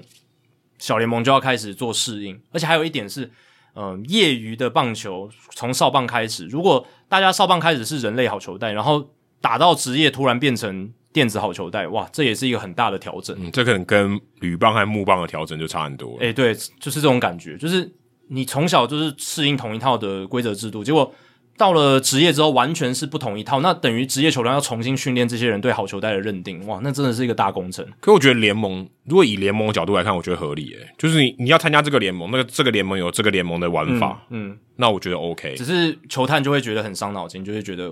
哇，我看那些业余的比赛，那个参考价值就变超低，那个好好，坏、哦至少对对你这个，例如说打者在判断好坏球的时候就会有差别他。好坏球的判定能力，哇，业余比赛变得没有什么参考价值，因为到职业到小联盟完全是不一样的体系，对不对？我的 framing 也也有差了。对啊，因为小联盟就如果业余还是人类判，那就还有 framing 嘛。对那到小联盟之后就，其实这个电应子好球该带就没了，应该到我们死之前，应该都业余应该都还是没有电子好球我带觉，得很难，因为这个要普及很应该难就是你要有呃不太可能吧？社区的、对啊，你社区的球场要有鹰眼系统，我觉得这个有点太天马行空了。就算科技再发达，那个价格可以降到多低，能能让一般的人、一般的少棒联盟都采取这样子的哦，可能就像电子好相球带当于人手一只手机的那种对程度。对对对，要到那种地步，可能未来也许可能发明一个 A P P，就是它就是一个电子好球带系统，然后你可能买一个辅助的装置，我就是可以很呃，轻可能也松可以地像 GoPro，然后架在对这对个对球场上。可是我觉得有点难，这个这个难度应该有对，可点能高。要很久很久以后了，对吧、那这就是电子好球带的发展，以后应该还会有更多的话题出现了，我对们就之后再聊。搞不好小怀有更多 insight 给我跟我们分享哎。那对毕竟他真的是在这个好球带里面混的人。而且自己做很多实作啦，嗯对，这个也是一个很多人比较没办法接触到的东西应。该他最知道技术的极限在哪，嗯，应该会知道，或者是一些说，不管是技术本身的极限，或是说，哎、球场本身的一些这个限制，都会影响这个技术的条件。那我们知道的有一个球员，他的技术的极限啊是 Robinson Cano，、呃因为、哎、不对啊，搞不好是药效的极限啊呢、也有可能，就对啊是、但我们蛮清楚他的这个极限差不多已经到了啦。那他在美国时间五月二号的时候被大都会队转让，那相隔一个礼拜，果然在五月八号的时候哦就被释出了，通过让渡，没有人要捡，非常合理。因为不会有人想要交易啊，交易代表要吃他的薪水，对，不一定是交易啊，有可能是直接在让渡名哦单捡他，直接承接他的合约，也不可能。那也是要那也是要付他薪水，谁对要谁要付他薪因水？为他剩下还剩下三千多万美金的薪水，就是哦，OK，有人可以吃三千多万，但他的身手就是不止那三千多万啊了。对，所以大都会当时就是在五月二号把凯诺 DFA，但他其实有一个 context，有一个情境，就是因为五月二号开始的时候，大联盟那个时候就把开机二十八人名单缩编到正常的二十六人名单了。等于每一队有两个人拜拜，对或两个这个如果原本在四十人名单，他可能就要被移出去。对，因为二十八人是因为开机较晚嘛，嗯因为受到风管影响的关系，所以大联盟给这些球团一些余裕，让你可以多一些调度，避免受伤什么的。那五月二号就缩编为正常的二十六人名单了，所以所有球队在这天都要想办法，就像你讲的，要丢掉一些人，或者是想办法呃移出一些人这样嗯子。那 Cano 就成了这一波的算是大都会的牺牲品这样子，或者是最大，哎、跟你讲最大受灾户嘛，诶应该哎是可以啦。是因为二十八人的时候还有空间，二十六人就没有你的位置了，嗯，这你样就子是的意思第二十八个人，对，所以大都会为什么会把他 DFA，然后最后加把他释出呢？主要就是因为，而且这是他们要吃下他剩下三千多万美金的薪资做这件事哦。对啊，这你两试出就是要吃他薪水、啊，对，对对，因为他今明两年都是两千四百万美金的薪水，然后其中有大概接近八百万是水手队要去付的，嗯水手队之前承接的，所以再扣掉今年第一个月，那剩下的薪水就大概三千多万，全部大都会都要吃下来，然后还是要把它释出，就是因为 Cano 他现在在大都会队的阵容里面，就数据上来看，其实是一个累赘哦，就是他跑垒本来就不好嘛，已嗯，经他并跑不是跑垒有优势的球员，手背上其实也衰退了，范围不像以前那么大，哎不像以前那么稳。三十九岁就要守二垒，这个也这个要求有点太高了吧？任何球员来讲，其实都不合理，除对非除非你是 Ozzy Smith 那种世代但级这的防对，但守这球员。这很这很难很啊，难这很很少。三十九岁，我觉得说就算你是金手套等级的，我觉得你到三十九岁应该也不太行啊、通常也会转移守卫。，对对对，就算是以守备为主了，你可能就算是原本是游击手，可能也要一防二垒，那他就二垒手就没办法退了，对吧、二垒手就没办法推啊。啊，你要他去守一垒吗？一垒有 P R Longo 啦，完全没有必要。对啊，这完全不合理。不可能让他去守一垒，因为你也不可能吃掉阿隆索的打席嘛。然后对，超给这砍超不到合理，这这非常不合对，理。完全不合理。所以思来想去，你就是直接把他丢掉。原原本还有 DH 的位置给他啦，对啊，那现在就更尴尬了。可是现在 DH 你还是可以给很多人去轮休用嘛，对对对而且对啊，那些球员他们阵中很多球员其实伤病史都还蛮丰富的，对对吧、所以要让那个 DH 有更多弹性的空间，那砍到这个位置就没有他的空间在了。所以哇，你看 Robinson 砍到现在，我是觉得他有可能会像 Justin Upton 一样，因为我觉得。天使队试出 Justin Upton 跟大都会队试出 Robinson Cano 算是有异曲同工之妙，只是天使队在开季的时候就做了这对个决定，他连让他打都没有打，对，那大都还等了一个月，呃，等到了就是名单要缩编的时候才把它释出这样子。但其实他们都是夹着高薪，然后手背、打击、跑垒都衰退，年纪又比较大。当然，Upton 年轻一些，可是基本上本质是一样的、方式被释出嗯就这样子，是呃，你的薪水跟你的应该要有的表现不符了，而且差距非常大。非常大了。然后到目前为止，Justin Upton 还没有人签他，他还是一个就自由球员，嗯真的很自由，很自由。嗯每天我睡到自然醒。我预估卡诺应该应该也会在自由球员市场上待一阵子。但如果有球员受伤，然后有球队真的需要 maybe 二垒手，他搞不好会找他，也是也有是这样子可可能，对，也是有可能，因为他现在可以用最低薪签他嘛。对，可以用最低薪签他，就像去年道奇队去签 Albert p u Pujols 一后 o 样 s 啊，道奇队当时的需求就是需要一个可以打左投手的打者嘛，嗯然后很明显，他真的也还可以打，至少在那个角色上他是可以可以承担的。嗯那卡诺他在二零二零年的时候，其实 OPS Plus 才有一百四十三，看起来有点回春的迹象，一百四十三其实很好欸诶、很好，非常好。当然，四十九场的初赛样本数还没有到那么大，可是其实一百八十二个打席，我是觉得已经有一点参考价值了。至少他打 DH，我觉得是至少在今年可以打 DH 的话，我觉得非常非常合理的选择。嗯对，然后也算老经验了嘛，大联盟什么大大小小的事都看过，也拿过冠军了也拿，OK 过的。冠军，对，所以我是觉得还是有可能会被某一些、诶需要这根棒子的人的球队啦，把他牵走。但但 Jose Ramirez 不就说你来守护者队，其实我觉得蛮合理的。嗯，而且说到 Jose Ramirez，呃，Robinson Cano 被释出的时候，被 DFA 的时候，其实就有报道指出，领舵好像不太爽嘛，对，因为林多尔呃都算拉美球员嘛，而且他感觉就是打帮他当他的大哥哥嘛，嗯，然后一个长也、不能算长辈啊，前辈。前辈，嗯，那他觉得，我相信 Keno 他也是这种人，就他可能不像 b o n g a r n 这种有点很严肃、有点难搞这样。Keno 应该是跟大家都处得很来这样子，是那他可能就觉得啊，为什么好像老板没有听我们球员的声音？哎、明明他是一个很重要的资产啊，即便他在场上也许是一个负资产，但他至少在我们休息室里面，他对于大家的这个呃给气氛大师是好的、啊，是有正面价值的。对啊，但 Upton 被释出的时候，好像没有看到天使队内部有这样子的声音出来，有吗？我好像是没看好到呃像，好像完全没有对。 所以这是跟球员他的历史地位，还有他的这个影响力，还我是有觉一些得我关觉系。得有关系。呃还有他平常在休息室跟队友互动的方式等等。一方面，我觉得可能呃拉美球员，特别我觉得特别是应该也只有拉美球员，就他们的这个向心力会比较好一点。情感比较紧密一因点，为 Upton 不是啊，Up- Upton 是黑人啊，就是美国人，那他对就是哦，跟大家嗯，就可能黑人、白人，可能黑人还更少数一点，对不对？嗯，他的这种群体的概念，就、诶你看侯斯软面明明就跟 Canon 不同队对，哎、觉得、诶觉得来来来，我们是同一国的这样，好像有一些共同的连结，这些球员，这些拉美球员，这共同连结好像都蛮紧的哈。对，对有一个 gangster 的感觉，对 对对对对啊！刚才前面提到 Robinson Cano，他在被释出，然后有球员觉得不满。那你看去年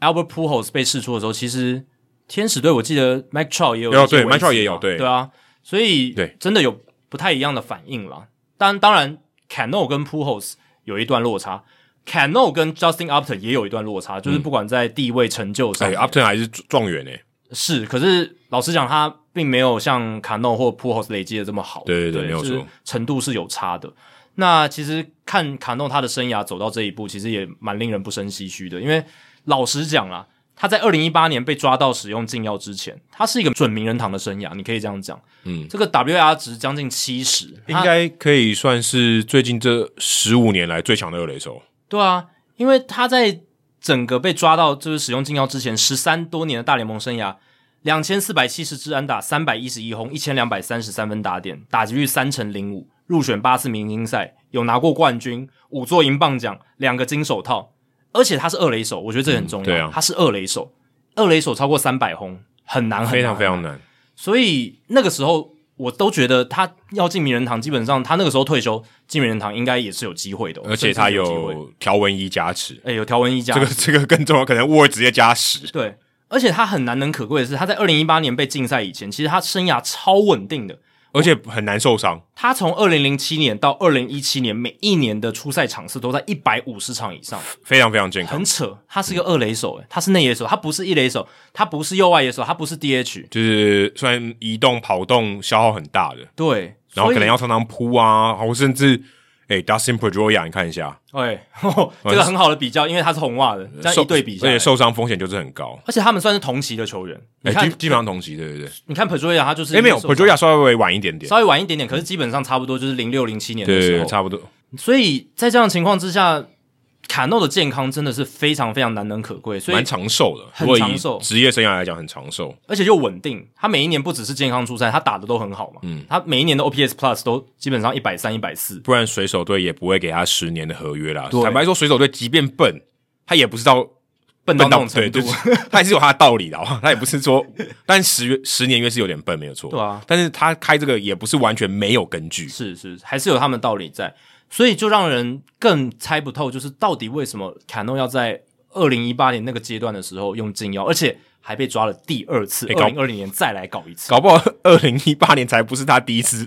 有禁药，也是啦，对他，只是之前没有被抓到而已啊我。记得我们在那时候就有聊过了啦，就是有可能他已经用很久，或者是以前都有办法找到规避的方式。对那那一次的时候，可能诶、大联盟药检也是有在进步的，可能技术进步了，他的技术、哦对对对砍到这边的技术没有去做及时的调整，然后就被抓到。对，因为禁药有一个很大的关键哦，禁药是你要被禁才叫禁药。，对对对 对对，如果这个药他们还不知道是禁药的话，那就没差，对，他就抓不到你。或者嗯是他但但不鼓励，只是说当然当然，他就是哎、我没有验出来， 然后说这个都还没有在我的这个规范 里面。然后他用各种手段，如果有吃不不。一种是那个药还没有被列入规范，一种是他有吃了被列列管的禁药，可是他用什么利尿方式剂、利尿剂什么的，把它很快的排出去，这也是个方式。因为他后来被抓到就是利尿剂的关系嘛，对对对，对，吧、所可以是啤酒喝太多也蛮利尿的。呃，可能要大喝大量的啤酒。但总而言之，就是这两次的竞赛，就是禁药竞赛，第二次就是一整季嘛，所以他二零二一年完全没有出赛，直接让他身败名裂，直接让他从我觉得未来是绝对没有机会进名人堂。嗯，因为美国人常讲 second chance，我给你了。对他几乎就是就是在三阵边缘了，就对是离三阵条款就是只有一步而已。嗯，那这个其实很难让人接受，就是他进名人堂这件事，我相信投票记者应该也不会给他这个 credit 这样子。对，因为我觉得这个可能跟 Barry Bonds、妈妈 Guire 那种或是 Sammy Sosa 这些呃讨论禁药的议题，我觉得程度上已经完全不一样，因为他这个就是已经大家已经过了那个时代了，过了这个最最猖獗的那个时代，然后你结果。我们就已经大家已经很严格在这个执法，你还是搞这个，那那当然就也没什么话好说，对就也没办法，就再怎么支持你的人也很难帮你辩护，说你有资格进名人堂。只能说是他自己，你说蠢吗？也或者是自己有点太贪心了，或者是老实讲，真的可以到那个阶段，你不用再做这件事情。你你考虑一下机会成本，其对实啊是其实我觉得完全没有必要。所以你看，他原本有机会挑战了三千安，我原本觉得他三千安很稳诶、欸那现在看起来应该没什么机会了。他现在两千六百三十二只，还差三百多只，除嗯三非呃百多支可能要三个球季，而且他现在就算回到赛场上，他可能也不是一个先发球员，可能会是对，就不是天天先发你要啦你要一个球季拿打到一百多支安打也不容易，尤其在现在这个环境里面更难你。就代表至少你固定出赛的频率要够高，要再打个三四年以上，我觉得可能才有机会。也不是完全不可能，只是要给他机会的人，我觉得是很比较少。对他现在应该是三十九岁，所以也也没有什么太多时间剩下来了。对，其实三十九岁我觉得是一个很大的关键，因为三十九岁代表了一个事情，就是他潜他基本上已经没有潜力可言了。嗯就是你没有没有未开发的东西嘛没，错他不太可能，他他了不起是维持，他他不要往下就已经非常非常厉害。那今天球队会说啊，我就给你一个没相对没有未讲没有未来，好像有点好像有点太严肃啊，就是没有什么机会在成长的这个老人，那没有对我来讲没有意义。其实大都会也是这样思考的啊。对啊如果今天如果今天反正我钱是要付嘛，嗯，那我的位置假设我有余裕让你多一个嘛，那其实我可以让你留在正中啊，我我还是有需要你的时候嘛，只是也许你的价值跟你的薪水是不符，但是你也不是完全没有价值。但是他们宁可说认赔杀出，我宁可放掉你这个人，然后我要空出那个位置，这是一个很大的机会成本呢、对啊，因为他等于是我等于拿这个钱三千多万的钱去换一个位置，对，呃代表说他觉得这个用三千多万去换这个位置的这个价值是合理的合理的。然后他们这些可以来接替凯诺这个位置的球员，是他他们认为这个这个投资是够的，是可以来帮即助便球队加上那个三千多万的沉没成本，他还是耍划算。他们也，也要对就是他至少他认为是划算好对了啊。我不知道结果是什么，他认为是划算，他才会做出这样的决定，代表他们这个名额价值其实非常高。所以大都会的管理团队他们的思维就是，对我宁愿花这三千万，我也要让这个位置空出来，不管是让其他更有能力的选手，或者是一些年轻球员有一些更多的发挥空间，对他们来讲，这个是更有价值。对，那坎诺的这个位置，或者是神的，但留他在正中那个三千万，呃，某种程度上也是要付嘛，就是就就是是对，不管你都要付你横你横竖对都要付，，对，但是就是那个机会成本的概念而，且搞不好你还可以卖 T 恤，因为他还留在你正中，对啦，只或是者说卖卖他球衣，他的这个形象还能卖多少球衣，这也是哦，一个这就不问题知道，对可以促销啊。对，但总而言之，就是坎诺的这个时代，感觉已经接近最后的尾声了。那他毕竟也是台湾球迷非常熟知的一个大联盟球员，过去跟王建民嗯应该应该是全台湾应该有前五哦，然后可能百分之八九十随便猜，早餐店阿姨可能都认识他。对吧？啊搞不好看他脸都知道是 谁，对对对然啊后搞不好也知道他啊爸爸是阿 Q，卡诺，因为卡诺这个名字也非常的好念，对不对？哎，相对好念。对，以这个就是完全没学过英文的人来讲，应该也是一个很好去背起来的一个名字。这样像 Aaron Judge 可能就觉得有点难念对，但是他们叫他法官，但 Canon 他就会叫 Canon，对啊相对容易了。而且他对你刚刚讲爸爸阿 Q，然后又名强龙，对嗯不对？那这个也是有跟台湾有很深很深的渊源。那很可惜，就是而且卡诺还有来台湾打过大联盟明星赛嘛，对，很可惜啦，就是最后的嗯生涯的尾巴竟然是走成这个样子。富邦可以找他来吗？认真， 我觉得认真讨论，诶我觉得可以讨论看看哦。应该诶多阿洛纽尼亚斯都可以来了，我觉得 OK 嘛，对不对？哦没有 Canon 比 Nunez 大咖那多，当然大咖很多，但是我的意思就是说，就是有一些大联盟球员，然后也是内野手可以来台湾可，是他来打富邦，他也真的打 DH，他可以，他应该可以守二垒哦。我觉得可以守二垒啊。但是现在二垒有王正堂嘛，对不对？但是 Canon 应该比王正常强很多吧？打击啊，打打击对啊应该是强很多了，对因为他如果再放 DH，好像也没有意义嘛。对。巴蒂是来就因为就是站在 DH 位置了，中华职棒看起来是可以接受禁药球星的啊，Manny Ramirez 就是啊。嗯，巴蒂斯塔也有啊，对啊就是巴蒂斯对也有啊对，所以看起来标准是 OK 的。那那就看卡诺他想不想来台湾，而且度个假，他来台湾跟 Many Ramirez 来意台义湾嗯完全不一样，意义完全不一样哎我。刚以为你要说很类似、欸，我觉得不一样在意义？哪里啊？呃，他们都是很顶尖的大联盟球而且星，这个层面是一样而的，且真的是家喻户晓，家喻户晓，这个层面是一样，但意义不一样，是因为 Many Ramirez 在来台湾之前，没跟台湾没有太大的连接，可是 Cano 哦以前来过台湾，他爸又来台湾打过中华职棒。诶，他们会不会是史上第一对父子都打过中华职棒的外籍球员？如果他来的话，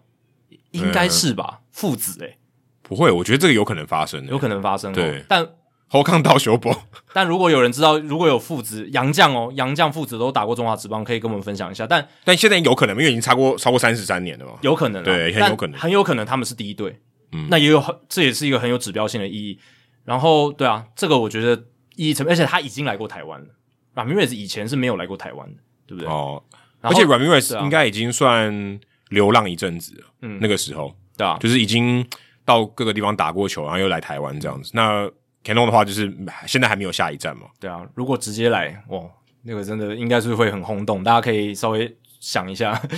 梦想一下哎、这样子。统一找他来应该也可以哦。统一一来的话，统一或魏权都可以啊，阿 Q 都带过，对不对？对，蛮有一些，而且因为你看林敬凯，守游击嘛，他去守二垒也蛮赞的、欸，嗯，也还不错。可是可能有点难啊。是啊，但我真的如果觉觉得 Canon 来的话，我真的去举双手双脚赞成。我觉得这这蛮棒的，就是我我觉得对于先不管中华职棒的大联盟在台湾那个推广，应该会很有帮助。一定啊，话这题个行销上话话题题超超有帮大助，超热，一定热到爆。嗯光他要来的这件事情就已经会先引起一波轰动，然后来的当天，然后到球场，然后第一次比赛、第一次练习什么的，每一个都是大新闻。而且 Manny Ramirez 还有点怪，Cano 对至少应该算正算比较正常一点也比较亲近的那种感觉哦，就是，Manny Ramirez 应该也蛮亲近，只是他就是有点有点怪怪的。其实没有诶、r a m i r e z 其实我觉得他蛮他蛮怪的吧，蛮怪的，但我也觉得不到亲近啊。他、哦我私底下听一些人有跟他互动过的，都觉得有点难搞有一点距离感，哦对，有一点距离感的，对。但 Cano 应该凯好诺我觉得应该好一点哦我觉。得而应该好且一点还有啥？还有王建民也还在，哎、对，对王建民至少在台湾，然后可以造势一下，有没有？就哇那是个办一个记者会，然后王建民也来，然后他们聊一下以前在洋基的我趣事天什么的。只是他们可能现在没办法，他没办法加入中信兄弟，应该太急了。但哦对对是对中信兄弟哇如果是这样，真的太可怕了。很可怕、啊，那会非常非常轰动。好好，希望赶快发生。这个这个难度应该没有很高，是很是有嗯难我度，觉但得有是成真的可能性啊，对因为我们已经有潜力可循了嘛，就是说有这样子也也有詹可的勋啊大联盟球星。 如果詹可勋可以主持那个加盟记者会，哦就也 OK 有的潜力可循 OK 好，那再接下来聊一个也也也是很有潜力的事情哦，也是有一个怎么讲，就是可以让大家更去了解一些为什么某一些球员，你原本以为诶他表现这样子的球员来看应该不会很好，可是他其实表现很好的一个秘辛这样子。 哎，密星，我觉得好像是有点大家可能没有注意到的事情哦。是啊，他他他也应该没有不算被刻意掩饰，他也没对，有被他应该不算刻意掩饰。秘密，而是说大家有点忽略，或是没发现它的价值。对啦，但有时候我们就常常讲嘛，就是什么什么事情的秘辛，就是哦它背后的到底运作逻辑是什么？解密，对对对对，解密的这种感觉。那这个报道是我看那个 Travis s a c h i k 他在 The Score 这个网站上面写的，我对，觉得写 MVP 制造机去跟 t r e v o r 联络那个人，对，就是那个人。那我觉得他解答了我这几年来的一个很大的疑问，因为这几年来大家如果有看 Freddie Perota 酿酒人队的先发投手，应该都会想说，诶，为什么他诉求的球速大概就是九十一、九十二，哦，有时候快一点投到九十三、九十四，嗯，转速也没有特别快，就大概两千两百多、两千三百多就，球威很普通啦。对，就是诉求就很普通，可是他诉求投出去，打者常常挥空，哎、挥空率算很好，有几年是超过百分之三十的挥空率。这个挥空率指的是挥空除以总挥棒次数这样子，对，有出棒跟挥空，大概每挥棒三次会有一次挥空这样的意嗯思。这个其实比例非常高，我一直想不透。那之前的报道或是一些研究，可能是讲说他这个出手的角度哦，嗯确实有可能。那他可能长球长的还不错这样子，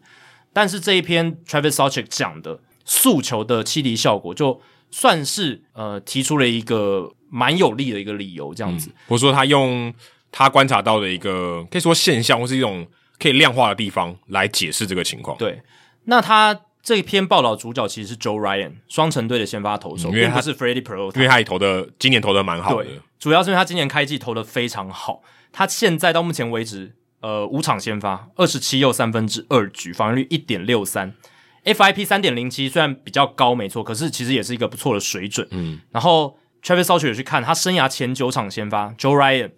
WHIP 是超低的零点七四，这是从一九零零年到一九零一年的 Christy Mathewson 这个名人堂投手以来最低的生涯前九场的先发 WHIP，所以他这个生涯的开端真的是投的非常非常好，这个双城队的先发投手。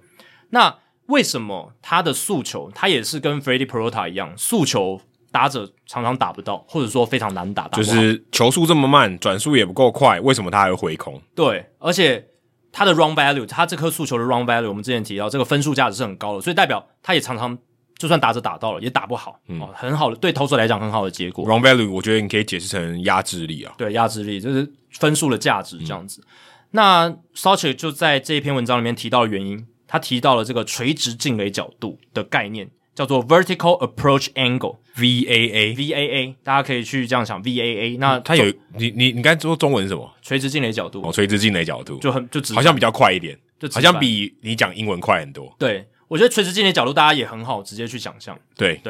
那这个概念其实就如同字面上所说，就是投手投出来之后，球它进到好球带的时候，它跟水平面的角度相差多少度这样子。那 Joe Ryan 他的诉求，他的垂直进垒角度特别接近水平面，所以呢，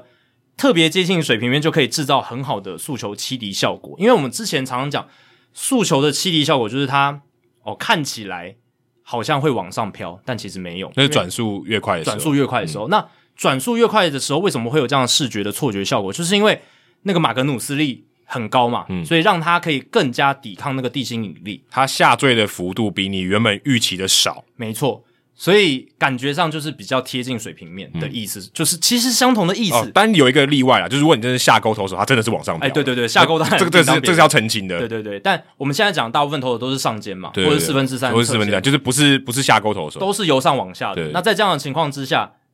马格努斯利是让他比较接近水平面，而不是真的往上飘这样子。那 Ryan 的诉求，他的垂直进垒角度，呃，是比较接近水平面的。那不是因为他转速特别快，因为他的诉求的转速其实两千两百一十二转，很很普通，非常普通，而且他的球速只有九十二英里左右，更普通，更普通。因为想说，哇、这种速球投出去，如果失投不就 me ball 吗？就是就是很好打，嗯，就通常都很好打。结果没有，他的速球的气力效果很好，也能制造挥空。那虽然关键就在于他的出手角度，就是进垒的角度非常的水平面。那 Ryan 他自己说，他自己在大学时期的时候，在加州州立大学北岭分校，他就听过这个概念。那个时候大学的教练就有跟他讲，转职业到一开始在光芒嘛，嗯光芒队有教导投手这个观念，这样子。所以这个在大联盟业界其实已经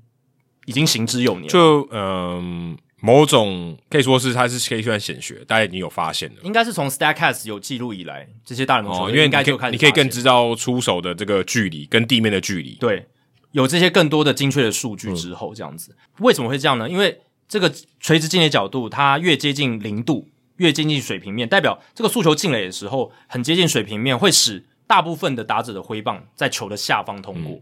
哦，因为打者的出棒的时候，他们通常视觉上他要去打那个球，他会觉得有一点上飘，嗯呃所以他他会想要去打那个球的下下半部这样嗯子。那在这样的情况下，他其实很那个球进垒是很水平面的话，他就球棒就很容易从下面过去，对，这样就是等于挥就挥空了，就是球在你的球棒上方，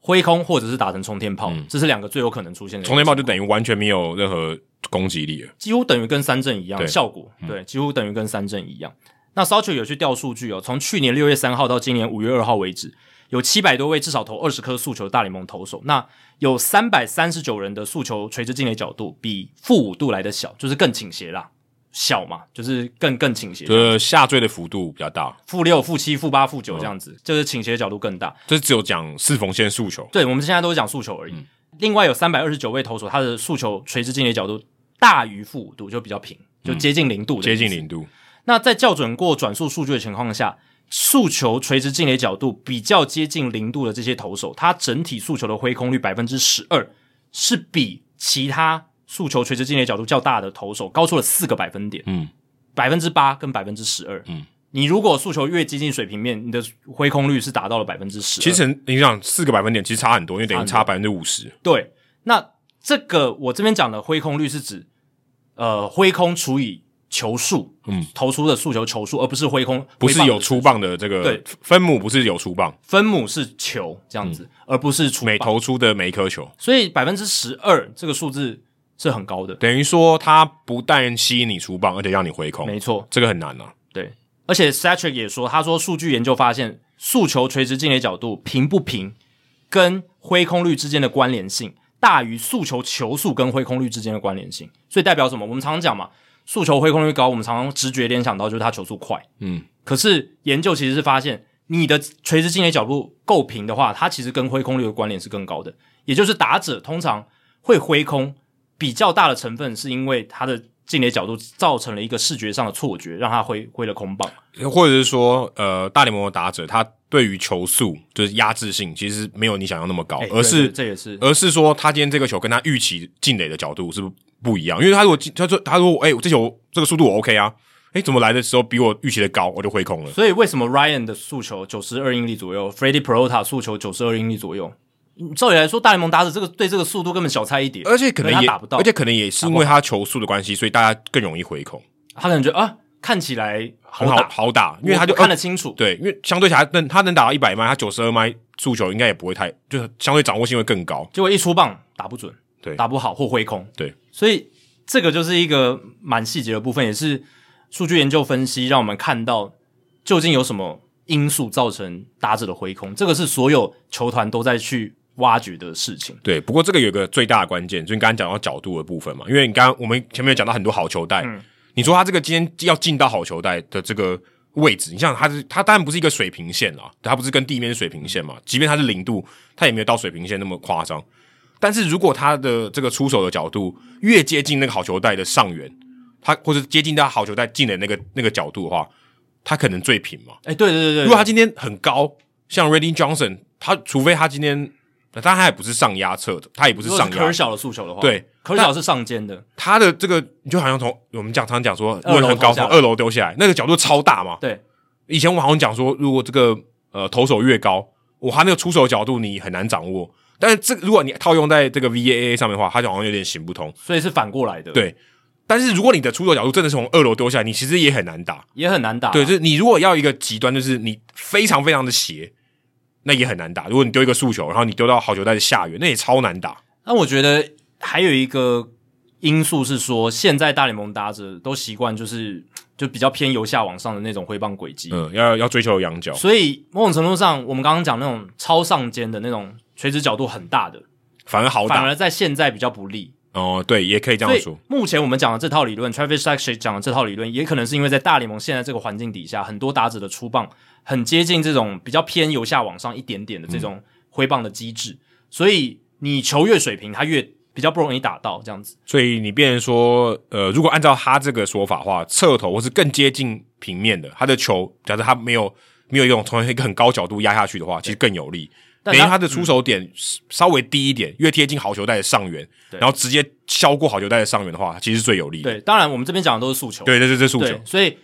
投手投的成绩好坏，还跟他的配球、他的球路都有很大的关联。那你说像 Kershaw，对，他是很上肩，他的速球是一个垂直进垒角度比较，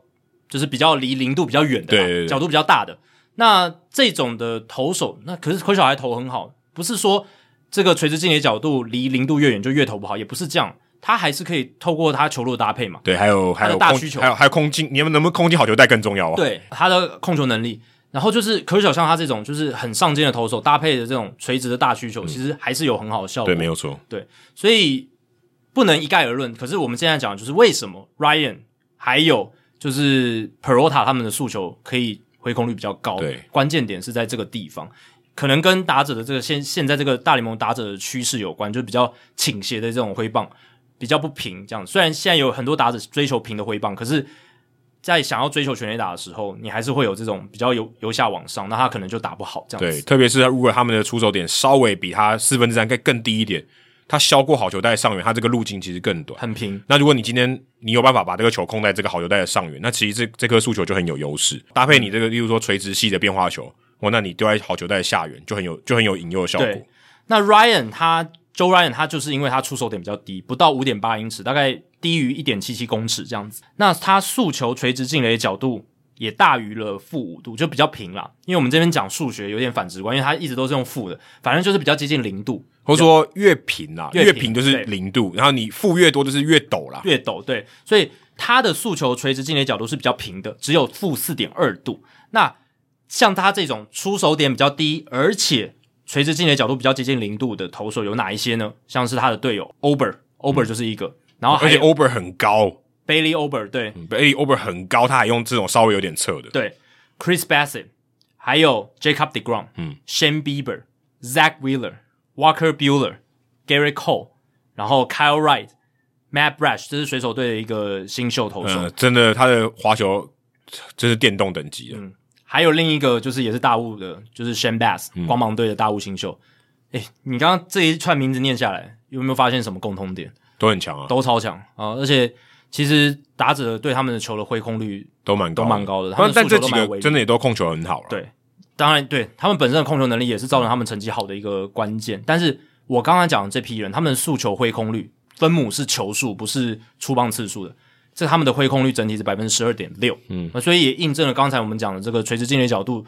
接近零度，就是呃负五度以上的话，就是比较接近零度，是挥空率大概百分之十二的这样的数据，这样子。所以也真的有一些像可能比较传统的一些教练，他说：“哎、你不如你就改侧头，可我改侧头压制力更好。”嗯，因为真的就是这样，因为改侧头你一定越平嘛。对，你原本手举的越高，跟你手放在旁边侧边的，一定是侧边的比较平嘛。对这完全不用。假设你都丢一样的球路好了，侧边的一定比较平啊。对，所以现在的趋势好像越来越多投手采取这样子的一个投球方式。那还有一点是 Joe Ryan 他的这个速球的旋转效率很好，旋转效率很好代表什么？他吃到很多马格努斯力，嗯，马格努斯力越多，代表他又更视觉上看起来更水平了。就是转轴越正啊，对不然我们这样讲，转轴越正，啊对，那他的速球旋转效率是百分之九十五点七啦，所以这个是真的还蛮不错的。那 Ryan 的速球的出棒挥空率，就是分母是出棒的话是百分之二十八点六哦，其实这个数字以哦这速球来讲很高了，蛮离谱的，还蛮我高的就蛮蛮高的，因为速球照来讲是大联盟打者最容易掌握最的，容易。打到的球，对啊，对所以对，对他们讲，他如果打不到速球，他基本上也上不上不了大联盟也，不用生存了。对啊，所以这个其实是真的蛮高的。那我也特别去查了一下 Freddy Perota，他在去年诉求的垂直进垒角度是负四度，比 Ryan 的负还更低四点二度，更对平，更平，更平的一个一个角度。所以你看 Perota 他的诉求均速九十二点七，转速大概两千三百七十，都没有到非常出色。可是他去年哦，他诉求的打者出棒挥空率是百分之三十一，蛮夸张的欸，比比因为 Ryan 更高，单纯速球这样子其实蛮，很扯。因为通常速球跟是跟别人搭配嘛，然后你的对 out pitch 让对方挥空对，这是最简单的逻辑。照理讲，你的速球不应该挥空率这么高，这么高有就是有点也可以说意外的收获嘛，因啊为这个基本上不是你追求的。然后他去年诉求被打击率一成五六，在这样子高的挥空率情况下，有一成五六被打击率，呃，也很合理。嗯呃所以我觉得这也跟他的出手角度比较平，然后呢，他的诉求的 VAA 就是垂直进垒角度比较平都有关系。这样子，所以以后看一名投手，如果他的诉求，诶，你不知道为什么他诉求其实看起来没有特别快，就转速也没有特别夸张，那为什么挥空率还是还不错？嗯，那也许可以可能跟他的出手角度还有他的垂直进垒角度是有关系的。诶、我觉得这个非常适合中华职棒或者台湾的选手去研究，因为台湾选手球速不够，不是很快对相对起来没有那么快啦，相对起来没有那么快，对跟美国是中南美洲的一堆怪物，这非常有潜力的这种呃球速非常快的一些奇才，嗯台湾相对起来球速是比较慢。那这个东西，如果你可以在球速慢的情况下取得一个一些优势，因为这个毕竟是应该不能是完全的优势，它是一部分的优势。嗯你把这东西做好，或者说你改造你的出手角度，因为像光芒队之前我们也有看到说他有各种出手角度的人嘛，对代表说出手角度它也是有一些 edge，有一些优势的。你可能造成一些混淆，或者说刚刚说，哎、你的球路预判的这个位置进的角度不一样，对可能会让打者比较不好不好掌握。对那我觉得这个是很重要，而且也一方面是因为这些追踪技术有普及了，你才有办法控制嘛。嗯，他说好，我们下修零点五寸啊，我我们来追踪一下。以前比较难嘛，以前你就没有这些东西，然后你也没办法统计出来一个结果说哦哦，原来真的有一些帮助，或看出一个趋势。我说看出呃，现在大联盟可能 maybe 比较好的一些投手，他们的一些共通点对，以前没有办法，因为以前没有这些东西对，所以你没办法找出这个结论。可是大家也许知道这个道理，嗯只是你没办法有效的改进。那现在如果有这些东西的话，好像是可以一个努力的方向。对啊，因为如果在先天条件上，然后球速没有那么快，转速也投不到那么快的话，你就是要用长球，你的出手动作长球藏好一点，或者就是这种角度速球的七底角度，对就是七七底的效果。还有当然是控球也是很，控球应该控球应该是最基本的。控球是基本，对啊，我们这边就是讲这种其他的方式可以来帮助你投球成绩变好的方式我。是让你的诉求更有引诱性，对，更不容易被打嗯好。那不过要考虑的是，诶，中华职棒现在变得很小球，因为这两年这个弹球的系数下修了。嗯，那现在打者，我真的这几天转播下来，我真的感受到，就是中华职棒真的很小球的一个联盟，这样子。现在尤其是如此，所以打嗯有者点被修正过头嘛。对，被打者打者被教授的观念也可能会改变，也可能就是有时候可能也会被要求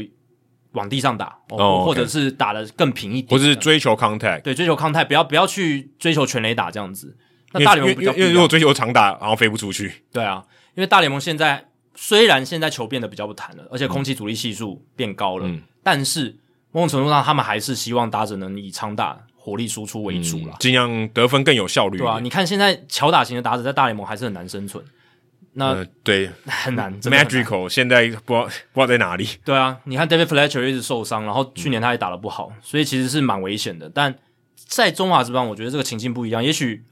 他们在中华职棒的打者的挥棒轨迹，也许比较适适合去打这种比较平的球。呃，不过不过我刚才讲，如果今天我们有机会国际赛，这就很有用。哎、对对对对，我在培养说，哎、我如果有这样的一些优势，我到国际赛，哎、我面对到中南美洲的，哎、我球速不够快，对不对？我一样有办法压制你。或者是你就知道这个打者他特别爱想要刻意追求全垒打，那你这时候就是可以挑一个，哎、出手角度比较平的投手，他速球进垒角度哦，比较所以平像的你投手。那时候常常有车头的投手对，像吴森峰那种。对，所以你不一定只是考虑哦，所以右像现在吴森峰其实是有道理诶、对啊，搞不好就是这样啊。不止不熟悉，而且他是真的有数一些数据可以支持啊。所以你不一定只是哦，我右投要对右打，左投对左打。有时候在 match up 的时候，你可以考虑这个打者搞不好他就是很爱挥大棒、挥全垒打，那嗯我要怎么避免呢？啊，我手上可能也没有那种特别强的终结者了，就是那种火球男什么的。但是我有一个诶，诶速搞不球角度很搞不很搞不好平的火球男还没那么好用诶，，对啊，那、搞不好他们已经习惯速球，你越快我越爽。然后进垒角度很适合他打，对不对？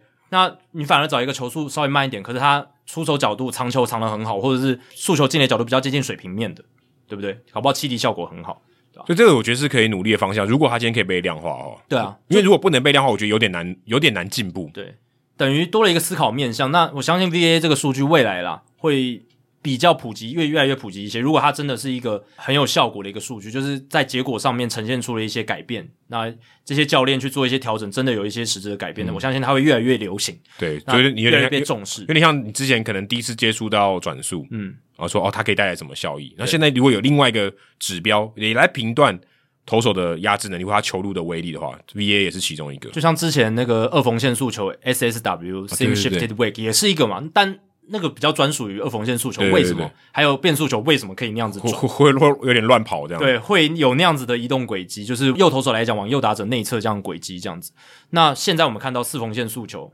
要怎么样用七底的效果来制造更好的挥空率，有其他的方嗯法，不一定要靠标球速或者是标转速。所以这可以算是非火球男要用怎么说软球派的福音，哎、软球派嗯可以这样讲这样讲，对，调整一下你的出手角度嘛， 哎，搞到就有很好的效果。对，啊真的，呃，这听起来好像很简单哦， 但也很难，很难，对但这就很难。可是好处就是现在可以追踪，你有办法调整了。所以以前没有办法嘛，以前 release point 二十年前谁可以给你追踪？对啊，所以现在大家说，哎，这个球速均速越来越快，今年大联盟的均速已经九十三快到九十四，很可怕。这是包含先发跟后援的，不是只有后援投手的速球均哦速。那速球一直增加，然后你会想说啊，会不会那种比较稍微球速慢一点就没办法生存？哎，其实不会，还是还是有 Joe Ryan 也可以活下来嘛，Freddie Fro- Peralta 也投的非常好，去年 s h a n Bieber 也没有算非常快，还算蛮快的啦。s h a 但 n Bieber 但算但蛮但不快，是那种你会说火球哦男超级火球，不是 Gary Cole 这种等级的。对对对对对。好，那刚才有提到这个棒球的空气阻力系数嘛？诶，大联盟在过去这个礼拜，他们在官网上就宣布了，Baseball Savant 啊、这个网站，这个他们官方的数据网站上面，他们开始提供棒球空气阻力系数的数据，让大家一目了然这几年大联盟棒球在空中的空气阻力系数的表现。哦，这是一个资讯公开的努力啦。我觉得不错啊，这个他们那个图四缝线速球的在空中的这个空气阻力系数的改变，其实很明显，你就看得出这几年的变化。二零一六年那个时候刚开始弹球嘛，那个时候空气阻力系数其实还蛮高的。那后来这几年，二零一七，然后到二零一九就下降非常多。对，等于球越来越会往前进。对，大家还记得二零一七年的时候，那个时候第一年的全垒打爆量年嘛，对，那个时候就特别低了。二零一八年稍微修正了一下，果然它的那个空气阻力系数是稍微高一点，所以全垒打又下修了。然后二零一九年空气阻力系数降到史上的最低，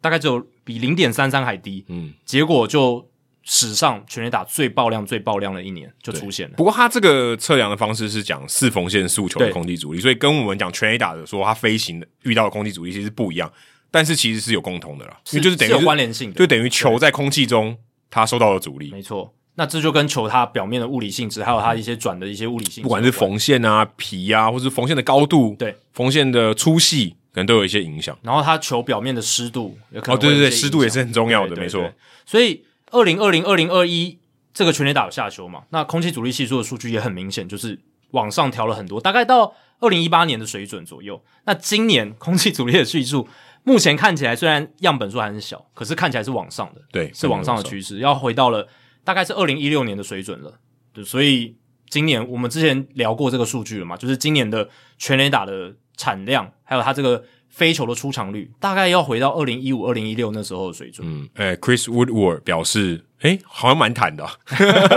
那是球场的关系 对，，而且而且我觉得这个图还有一个很有趣，虽然我们现在大家没办法看到图，它有一个很有趣，它每一年哦，它会画一个趋势的线，哎、对对对，越到夏天，它的阻力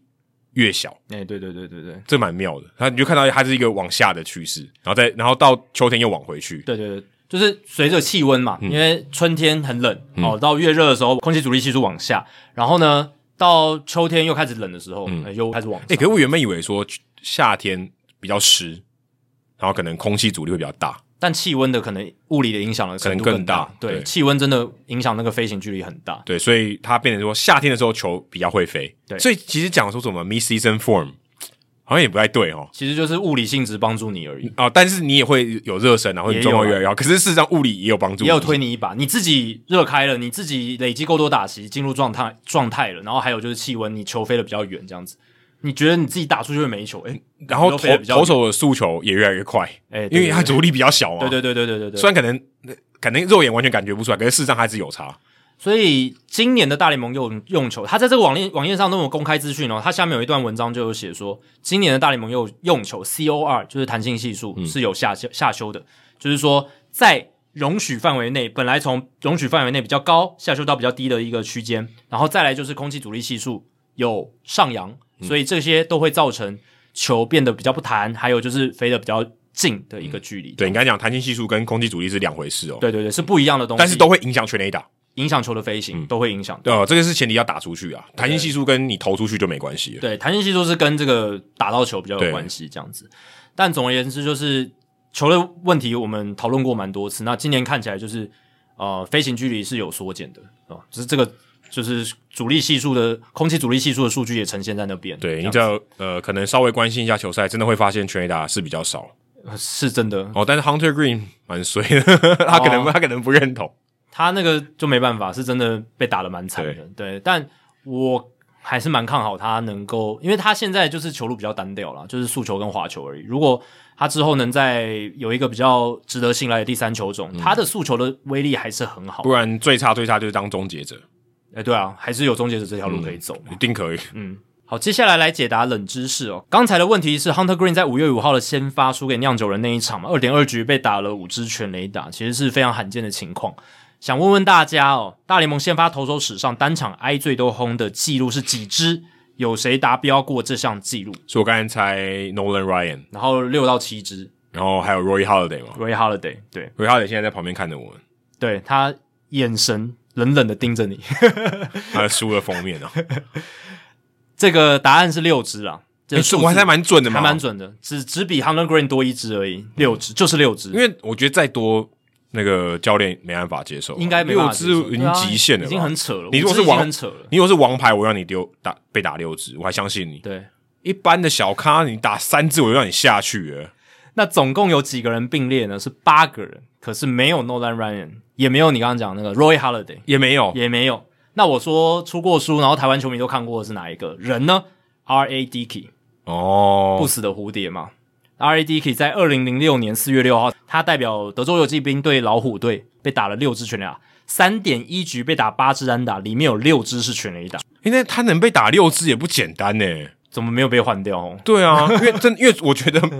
因为我真的觉得要被打六支真的不容易耶。一场比赛被打六支真的很不容易，确实是这样，真因真为真的要教练非常相信你才会被打六支，因为六支你至少掉六分啊。对啊，他那场掉七分，对，我说你至少要掉六分，对嗯六分教练还能忍受也是不简单呢。很不简单，真的很不简单。因为你如果通常掉六分，你在场上就被掉六分的话，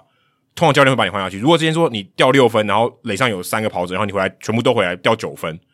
好像还好像还合理一点。你单独一个人就要掉六分，这是真的很难的。那个时候游击兵队的总教练是谁？Buck Showalter，现在 还我觉得还在，蛮有趣的。所以可能是觉得那场比赛也没那戏几唱了吧几月几月几号？那一场比赛是呃四月六号开季，应该是第一场先发吧，我第一场先发就被炸成这样。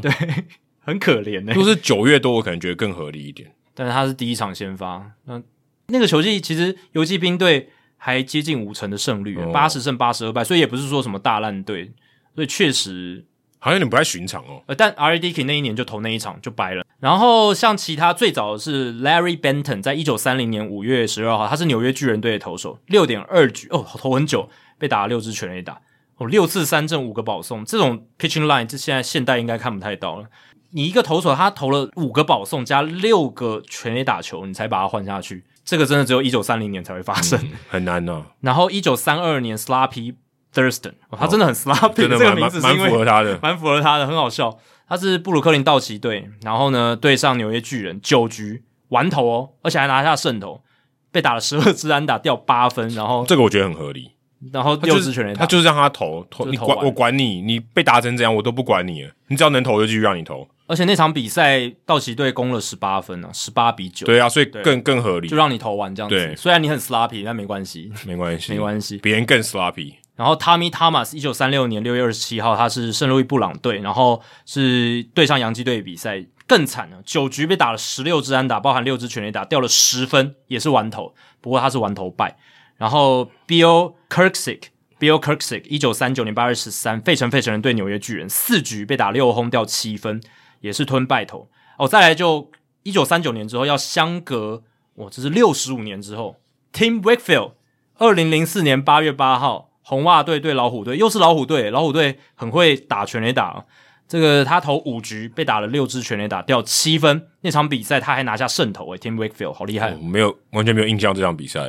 完全哎嗯而没且有二印象二二二零零四年红袜队都封网了啊、对，八月八号的时候，对啊，封王的那一年，然后再来就 R A D K，然后最近两次，一次是 James Shields，二零一零年八月七号，光芒队对上蓝鸟队，Shields 四局被打六支全垒打掉八分，哦，吞败那时候他还很强诶、是巅峰期的时候，对啊算算蛮我强那的时候，居然发生这种事情，但他的球确实球质蛮轻的，很容易被打全垒打。然后再来是 Michael Blazek，二零一七年七月二十七号代表酿酒人队对国民队，二点一局被打了六轰，掉了八分哦、。这个跟 Hunter Green 有得比哦，呃，有得比，有得比，只不过他投了四次三振，一个保送，嗯稍微差一点点，稍微差一点点，但也很厉害诶、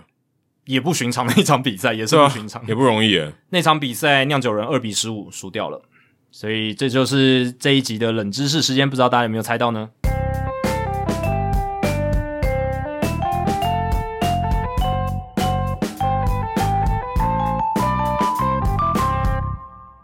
好，接下来进行本周的人物来讲单元。Adam 这个礼拜要介绍谁呢？哦，这个礼拜我在 Instagram 还有 Facebook 上面看到大联盟有推荐一个很 viral 的影片，很这个很广为人知的这个一一个影片。它是里面是一个大三的这个内野手，然后他们遇到下雨英语联赛的时候，那这个选手叫做 Cole Hampton，他是密苏里 S N T，不知道 S N T 什么，应该是什么 technology 之类的。哦他就是一个大三的这个选手，然后是内野手，他就在这个算挺就是英语，可是我看那个影片里面其实好像没有下雨，反正就是英语联赛的时候，他就在场边娱乐大家。然后怎么娱乐大家呢？他一开始就是顶帽子啊，顶在他的头上，然后做平衡，然后顶球棒，然后顶那个头盔，后来顶椅子，最后呢，他在顶那个卷防水布的那根超长的管子，超厉害的。大概有十公尺，应该有十公尺。这个你有分享在你的个人页面上吗？对不我看的时候也是觉得没有，而且太扯了吧嗯我？看到前面就觉得 OK，就是一个一般的特技表演、o k 就娱乐大家。最后我发现哦这个也太离奇了吧，有点难以理解，就是 他怎么居然他好像是用下巴下巴好像是下巴，对，他是用下巴去顶那个防水布的那根管子，超大根的哦，大家要因为去想象一下那个很大根哦，那个你用一般你用双手扳，你都会可能会有点不稳诶、欸。那是不是有两层楼的高度？应该有两层楼的高度哦，应该有嗯应，该有七八公对尺，对，应该该有两层楼的很高度，很高很很高高很大因根，为他拿下来的时候，他用抱着，对嗯因为他不然会不平会倒，所以他代表他可以在一个七八公尺的管子，很很厚的管子，找到一个平衡点，然后把它维持住。很扯很扯，然后他是一个大三的学生，然后他也上了官网，反正这种事情一定要上官网啊，这么厉害。但是我今天要介绍的不是 Hampton 这个人，那我要介绍的是另外一个，我之前也刚好在就是收集一些资料的时候有看到的。那不晓得大家看 NBA 的时候有没有注意到有一个传奇的华裔大妈叫做很红传奇红猫熊对 Red Panda，对非常有名。你可能不知道是谁，但是我中讲场表演常常会对我讲对 Red 会有 Panda，你可能不知道谁，但是你就记得有一个人他在玩平衡游戏，然后弄碗啊，碗踩那个独叫什么独轮车，独轮车很高的独轮车，然后在那边平衡啊，那个大妈，然后把那个碗直接就是先先放在脚上，然后用脚蹬到他的头顶，对，然后偷去接那个碗，这对样对对对对，就很夸张。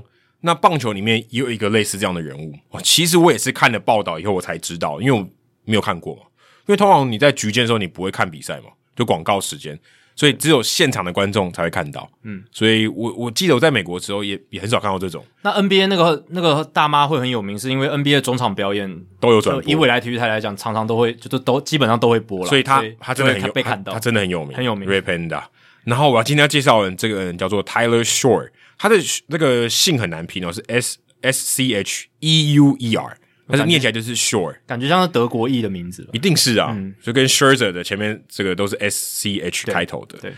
Tyler Shore，他的绰号叫做 Amazing Tyler。他做了什么令人觉得 amazing 的事情呢？他现在是一个二十八岁的，呃，算年轻人嘛，就跟你一样大嘛，你算年轻 人啦，算算年年轻轻人。算年轻人。那他以以前也是一个棒球选手，在大学的嗯时候他是练他是投手，然后他也是拿奖学金念到 Palm Beach Atlantic University，他是一个投手，他五尺十一寸，大概跟我差不多高吧，大嗯概一百八十公分左右正常人的身材， 对对对，在美国啦，很正常，对平均的身材，然后球速大概有八十八迈、八十九迈这样子，还不错，还有啊就已经很好了，算已经很好蛮有潜力对的。啊但后来他把他的这个齿腹韧带给投爆，哦，那就没办法了。然后他可能就觉得算了，没有要走棒球这条路了。那他就想说，哎、那我我不打棒球，我可以干嘛？他想说，他小时候开始就在场边常常练这些平衡的特技，就跟刚才讲这个 Hampton 一很样，像，呃，跟那个 Ray Panda 也很像。 对，常在那边练有的没的。他想说，那我不如就来做这个特技，或就像特技表演吧，啊，就以此为生哦。所以他大四的时候就开始说，因为他那时候手都已经爆了，他就开始到处接这种，诶，学学学校有时候需要中场表演的，我去，我去表演，就收一些这种零用钱这样子。后来他的教授说，诶，你是有在做这个是不是？那你你一这个一场的表演多少钱？出场费多少出？场费多少？他就跟他讲了一个数字，教授就说：“哎、我知道的远比这个多哎、他就去问他的同业说：“哎、你你都拿多少？”他是没有在报道里面没有讲啊。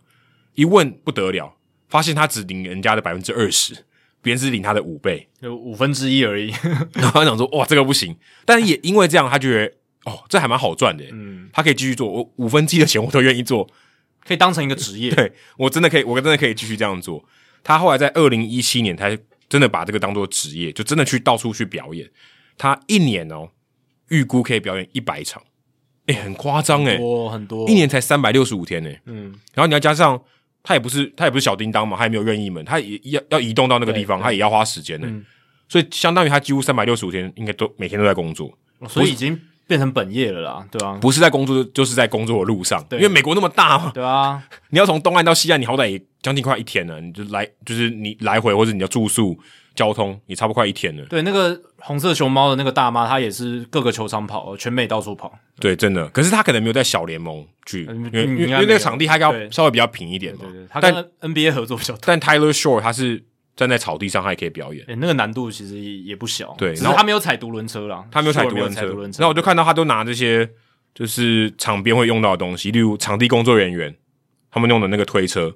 嗯，装 土的，然后就拿那个稍微有一个可以平衡点的地方，然后用用下巴去顶。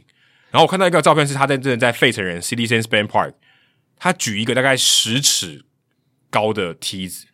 然后梯子有四个角嘛，A 字梯嘛，其中一个角放在他的下巴，然后他顶起来真。的全场有大概可能三四万人看他做这件事情。蛮厉害的啦，很疯狂哎、对蛮厉害的很疯狂。然后他有官网哦，他的官网上面有很特别，他有顶那什么，就什么啤酒瓶啊、帽子啊这种球棒啊这种，这种都还好。有一个最 creepy 的，现场有一个观众说：“哎、因为他可能就中场表演完就到观众席里面娱乐大家，我不知道那个观众是什么样的心态。”嗯，但照片里面显示的是他顶着一只翼腿，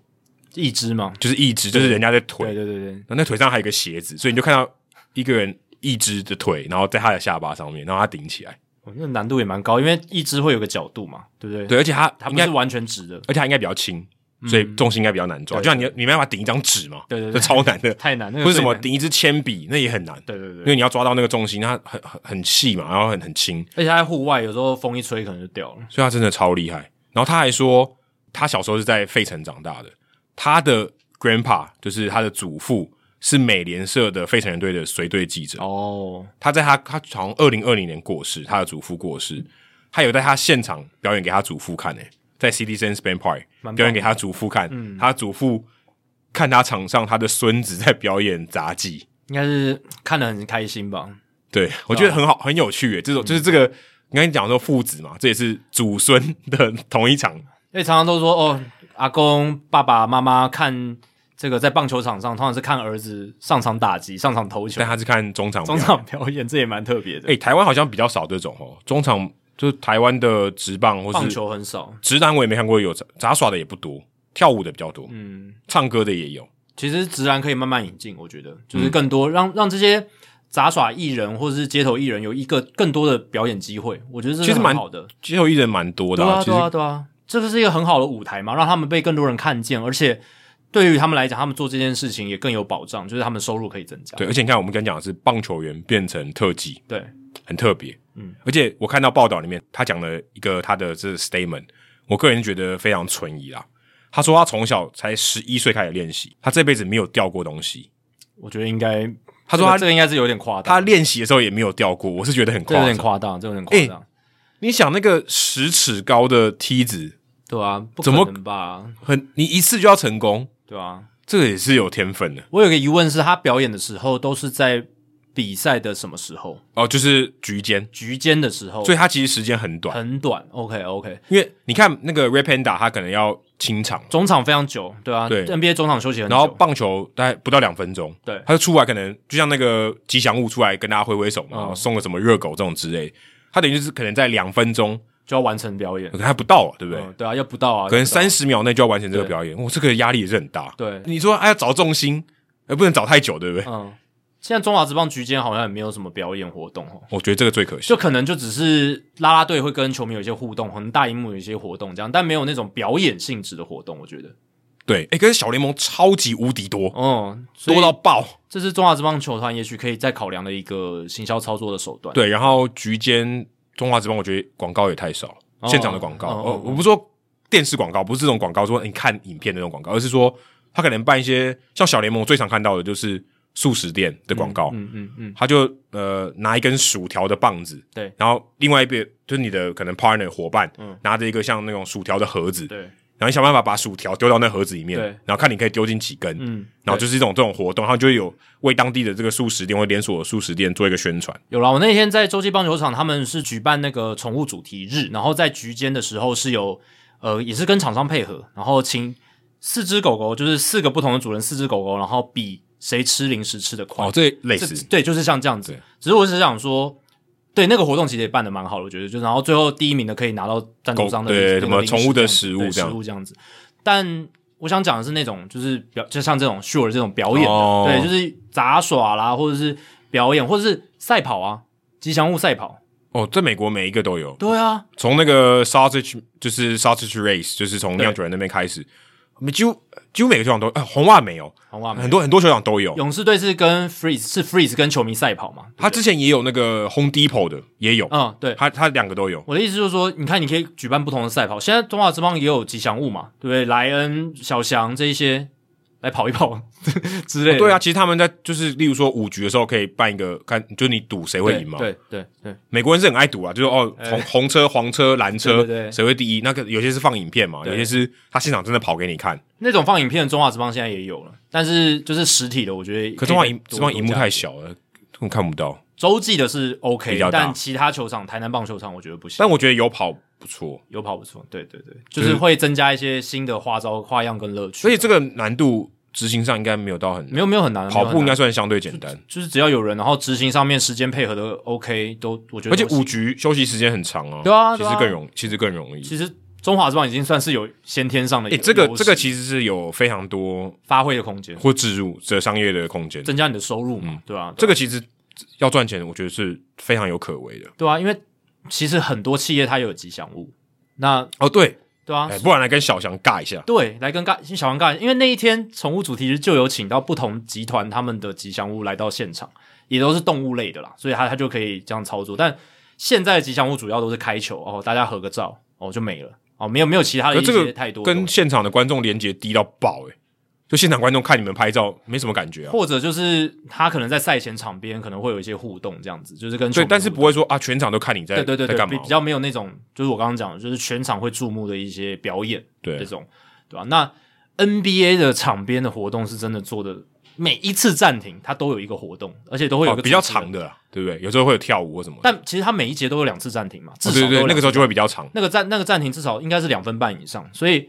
在那个暂停里面，它就是会有举办活动，会有一个主持人啊，不管是猜歌啦，然后猜什么球员的脸啦，很快他们举办的非常有效或率是，什么 kiss cam 啊这些的，对对对对对对，然后或者是你可那种球鞋 cam，就是大家把你这个，比如说太阳队，你是太阳队主场，太阳队球鞋拿起来比谁的球鞋最好，哦然后最厉害的球鞋他就送送你礼物什么的，很多不同的活哦动。不过然后这个这个执行面比较难，对不执对？行面比较难，你要很好的主持人，还然有后你摄影师，然后你的设备要好，那个荧幕要够清楚。对，然后你的摄影要够强，要找到那个人，对，那棒球场是真的这种比较少，但可能也是因为整个篮球场的氛围是比较 engage，然后比较整个大家都那个注意力非常集中，棒球稍微比较分散一点。哎可是棒球是可以赛跑啊，篮球不能赛跑啊，对啊超怪的欸。对啊，就所以我是觉得棒球也有它的操作空间，而且我们的这个中间的休息这么多，那如果每一次都只是哦，就这样让让大家休息花费掉，我觉得除了看影片或者啦啦队那一边的操作，还可以有更多的想象空间。对，真的，而且啦啦队的商业植入的空间很少，嗯我觉得相对少嘛，对不对对？啊嗯你要做广告行为是做一些突破，就基本上就是带动嘛。对，你要做说我们今天都来喝什么某某饮料，这也很怪啊，很突兀啊。嗯，但我觉得还是有一些可以去做的空间。这个我觉得中华职棒这个应该要多跟小联盟学习。是，好，接下来数据单元哦，这个数据单元我想也引起蛮多人的关注哦，就是对大谷翔平对红袜队那场比赛，哦、红袜队最近好惨，哦红袜队现在已经战绩比精英队还烂了，哎、很糟糕。对，红袜队现在已经要开启那个警报器了，我觉得。红袜队也也有点输到不知道怎么赢球，我觉得，而且他们输的时候，就是那个气势就不够，对，好像又就变成像是什么二零一二年的时候，或者是就夺冠之后隔一年二零一九年那那种情况对，。而且 Trevor Story 打的烂到爆，哎、对，现在这个 Story 真的是 nightmare。但慢慢啦，慢慢来啦，还有但但现球球在季还对长，才球四季还月长，多，对但红袜队今最近这四月真的真的打的蛮烂但的现。在是要拉警报，没嗯错，就是有一个危机，然后大谷刚好面对到红袜队最烂的时候，可以说最差的时候就，把他们虐爆了，基本上就是虐爆了。哎、红袜也不是说没有很强的打者、诶 j d Martinez、Zander Bogarts、Devers 其实都还是打的蛮好的。都是联盟顶尖。就真的，如果单看他们成绩来讲，他们在联盟还是很顶尖，对，这这几个打者都是很好的只是只是球队没办法赢球。整体上面来讲就是没有赢球，对啊。那大谷其实能够在台湾时间五月六号、美国时间五月六号那场对红袜的先发投的那么好，其实也是值得鼓励的。他那场比赛七局投球只被打六支安打，没有掉分，十一 K 没有保送，而且重点是好球率非常高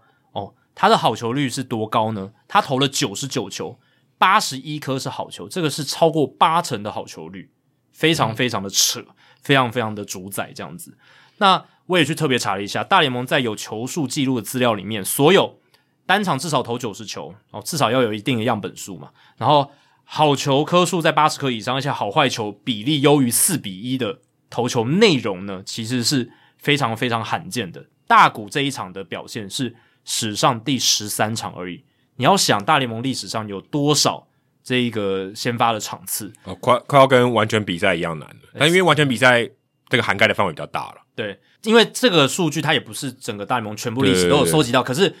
在 Retro Sheet 就是 Baseball Reference 所采用的资料库，它也可以追溯到很久很久以前，也可以是追溯到就是一九五零年代这样子。嗯，所以整体看起来，这个成绩还是非常非常夸张的。那在这样的条件底下，就是我刚刚讲的，单场至少九十球，好球数在八十颗以上，而且好坏球比四比一，也就是说你的好球率要在八成以上啊，基本上就是这个意思。嗯，史上单场好球最多的是 Max Scherzer，在二零一六年对老虎的那一场，大家应该都还记得了，单场二十 K 的比赛，哦，追平了 Kerry Wood 还有 Roger Clemens 的记录嘛。那这场比赛呢，他投九局被打六支安打，掉两分，有掉两分哦，两支都是阳春炮，两支全垒打，然后二十 K 没有保送，一百一十九球，九十六颗好球，很扯。很扯。诶、那个你单场投不到一百二十球，好球要接近一百球，真的很夸张，很夸张。就可能那天好球赛也真的比较大一点，呃，有可能也有可能，主审看到他这个三振标起来有没有，可能那个好球的认定也会稍微因宽为一点。因为真真的好球赛也是会变的啊，所以对投手有利或不利，这个都是真的也是正常。他又是大投手，赛扬奖等级的嗯对。哦、再来单场好球率最高的，相信也是大家好奇的，是 Kurt Schilling 在二零零二年对科罗拉多洛基队的先发那场比赛，他好球率达到百分之八十二点五，哦，是最高的。不过那场比赛其实 Schilling 被打得蛮惨的，他投了七点一局，被打了十四支安打，其中一支是全垒打，掉了九分，其中八分是自责分，而且三振其实只有三次，一个保送。所以好球率高，它代表的其实不一定是你是主宰的投球内容，嗯，因为有一个最基本的条件，大家别忘了，只要挥棒打到球就是好球，擦棒球打出界外，还有打打进出场内打出安打也是好球，也是好球，但打出安打对投手来讲不是好的效果。对，所以你一场先发，你投的长，然后加上好球率非常非常高，就是两种可能，一种就是像大谷这种投的你很出彩你打不到，然后很多三振，嗯，对，然后再来就是像西林这种被打得很惨。被打的很惨，因为他场内球超多的，如果你连续被打了六支全垒打，你也是六颗好球啊。哎，对啊，就是 Hunter Green 那五球也都是好球嘛，被打对了啊五支。然后西林那场是一百一十四球投球，九十四颗好球，好球率也是、哦超高欸，非常非常高哎、有人一场比赛丢到九十四球就很难，九十四颗好球真的很难哎、对啊，这十三场里面代表你好球率最代高的，表你要丢的够多啊，九十四颗好球真的很难。对，而且重点是，嗯西林那场其实已经掉到八九分，还让他投到那么长，也是蛮猎奇的。不过那个是九月二十号，可能对啊就算了。也算了，对啊，也是啦，也是啦。再接下来就是其他的，像是这几年啊比较知名的，像 Kevin Gossman，二零一八年五月十一号，他那时候还在精英队哦，对光芒队七点一局，六 K 没有保送，一百零七球，八十六颗好球，被打了十一支安打，掉两分哦，所以也是算可能是垒包精算师吧，被打了十一支安打，呃，没有掉超过两分的自责分。然后还有 Roy Holiday，Holiday、也是。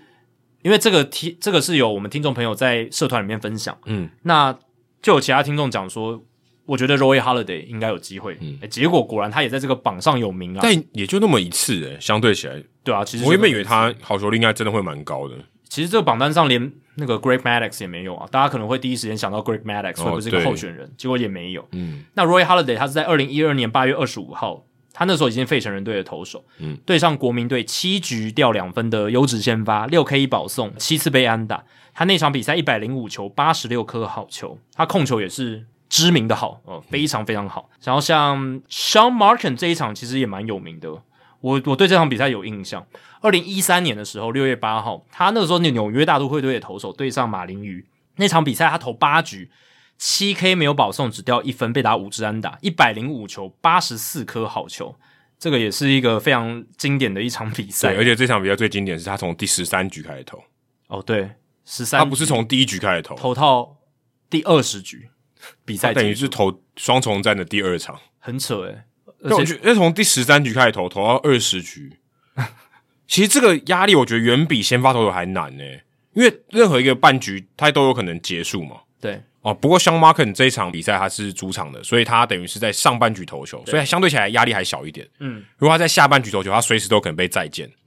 他那至个是至少这还还算好一点还算好一点点。然后呢，他是那时候在 City Field 嘛，他那时候大都会队的投手。不过很有趣的是，那个也几乎是 Martin 他生涯尾声了啦，因为他后来在二零一五年还有在大联盟出赛过，不过之后就没有再出赛。嗯不过这个真的是蛮奇特的，后来输球，我、非常心痛，他也吞下了败投这样子。嗯，对，所那以我记得他比较有名就是蓝蓝鸟队了，还对不有对酿酒人嘛然后酿酒人，酿酒对人，，他酿蓝鸟队跟酿酒人都有投过不错的成嗯绩，这样子，所以这一场是蛮令人印象深刻的。然后 Nathan e l v o d y 在去年红袜对洋基的比赛，七月二十四号七点二局八 K 掉两分，一百球八十二颗好球，嗯，哦，这对个、对哦这个就就是是百分之八十这对这个宰制也是蛮强的。载智力。然后这榜单上面有两个人，他们有两次，一个是 Max Scherzer。呃 Max Scherzer 在二零一八年六月五号对光芒队又一场九十九球八十一颗好球，跟大谷这场一模一样。哦，一模一样，九十九球，八十一颗好球。但他三振比较多，对他投八局 K 了十三个打者，没有保送，然后只掉两分。不过大谷这一场值得赞许的是，他没有掉分嘛，对，没有掉分，嗯嗯嗯所以是更厉害。另一个有重复的是 David Wells，David Wells 他在二零零一年还有一九九七年哦都有投过这样子高好球率的比赛。一九九七年八月三十号，他对博览会队一百零四球，八十四颗好球，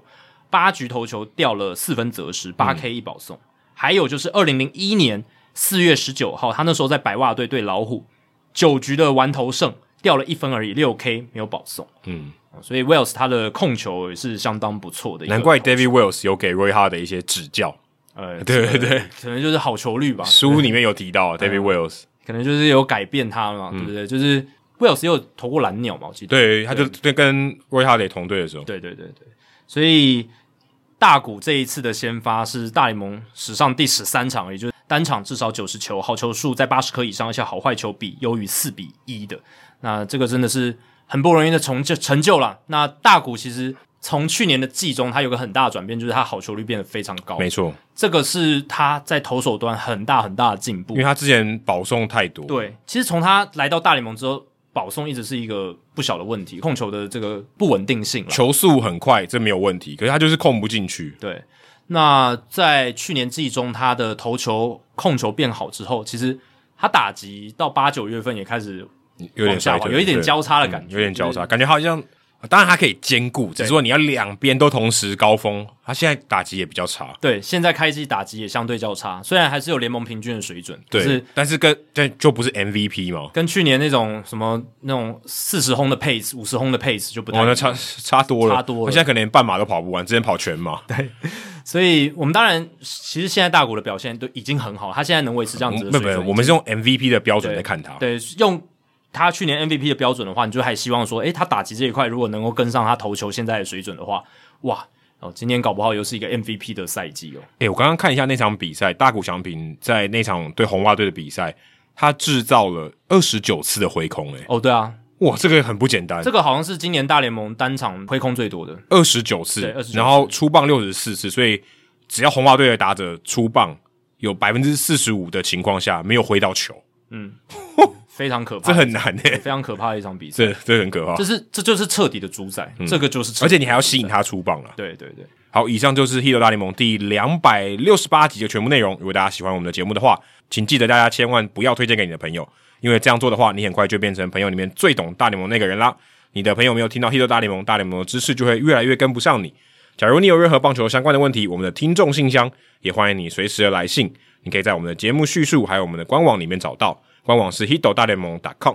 还有，别忘记到 Apple Podcast 还有 Spotify 给我们五星的评价，还有留言回馈，让我们可以做得更好，也让那些还没有听过《Hito 大联盟》的朋友可以更快速的认识我们。那如果你写的不错的话，我们也会在节目开头中念出来，分享给大家哦。好，今天的节目就到这里，谢谢大家，拜拜。拜拜。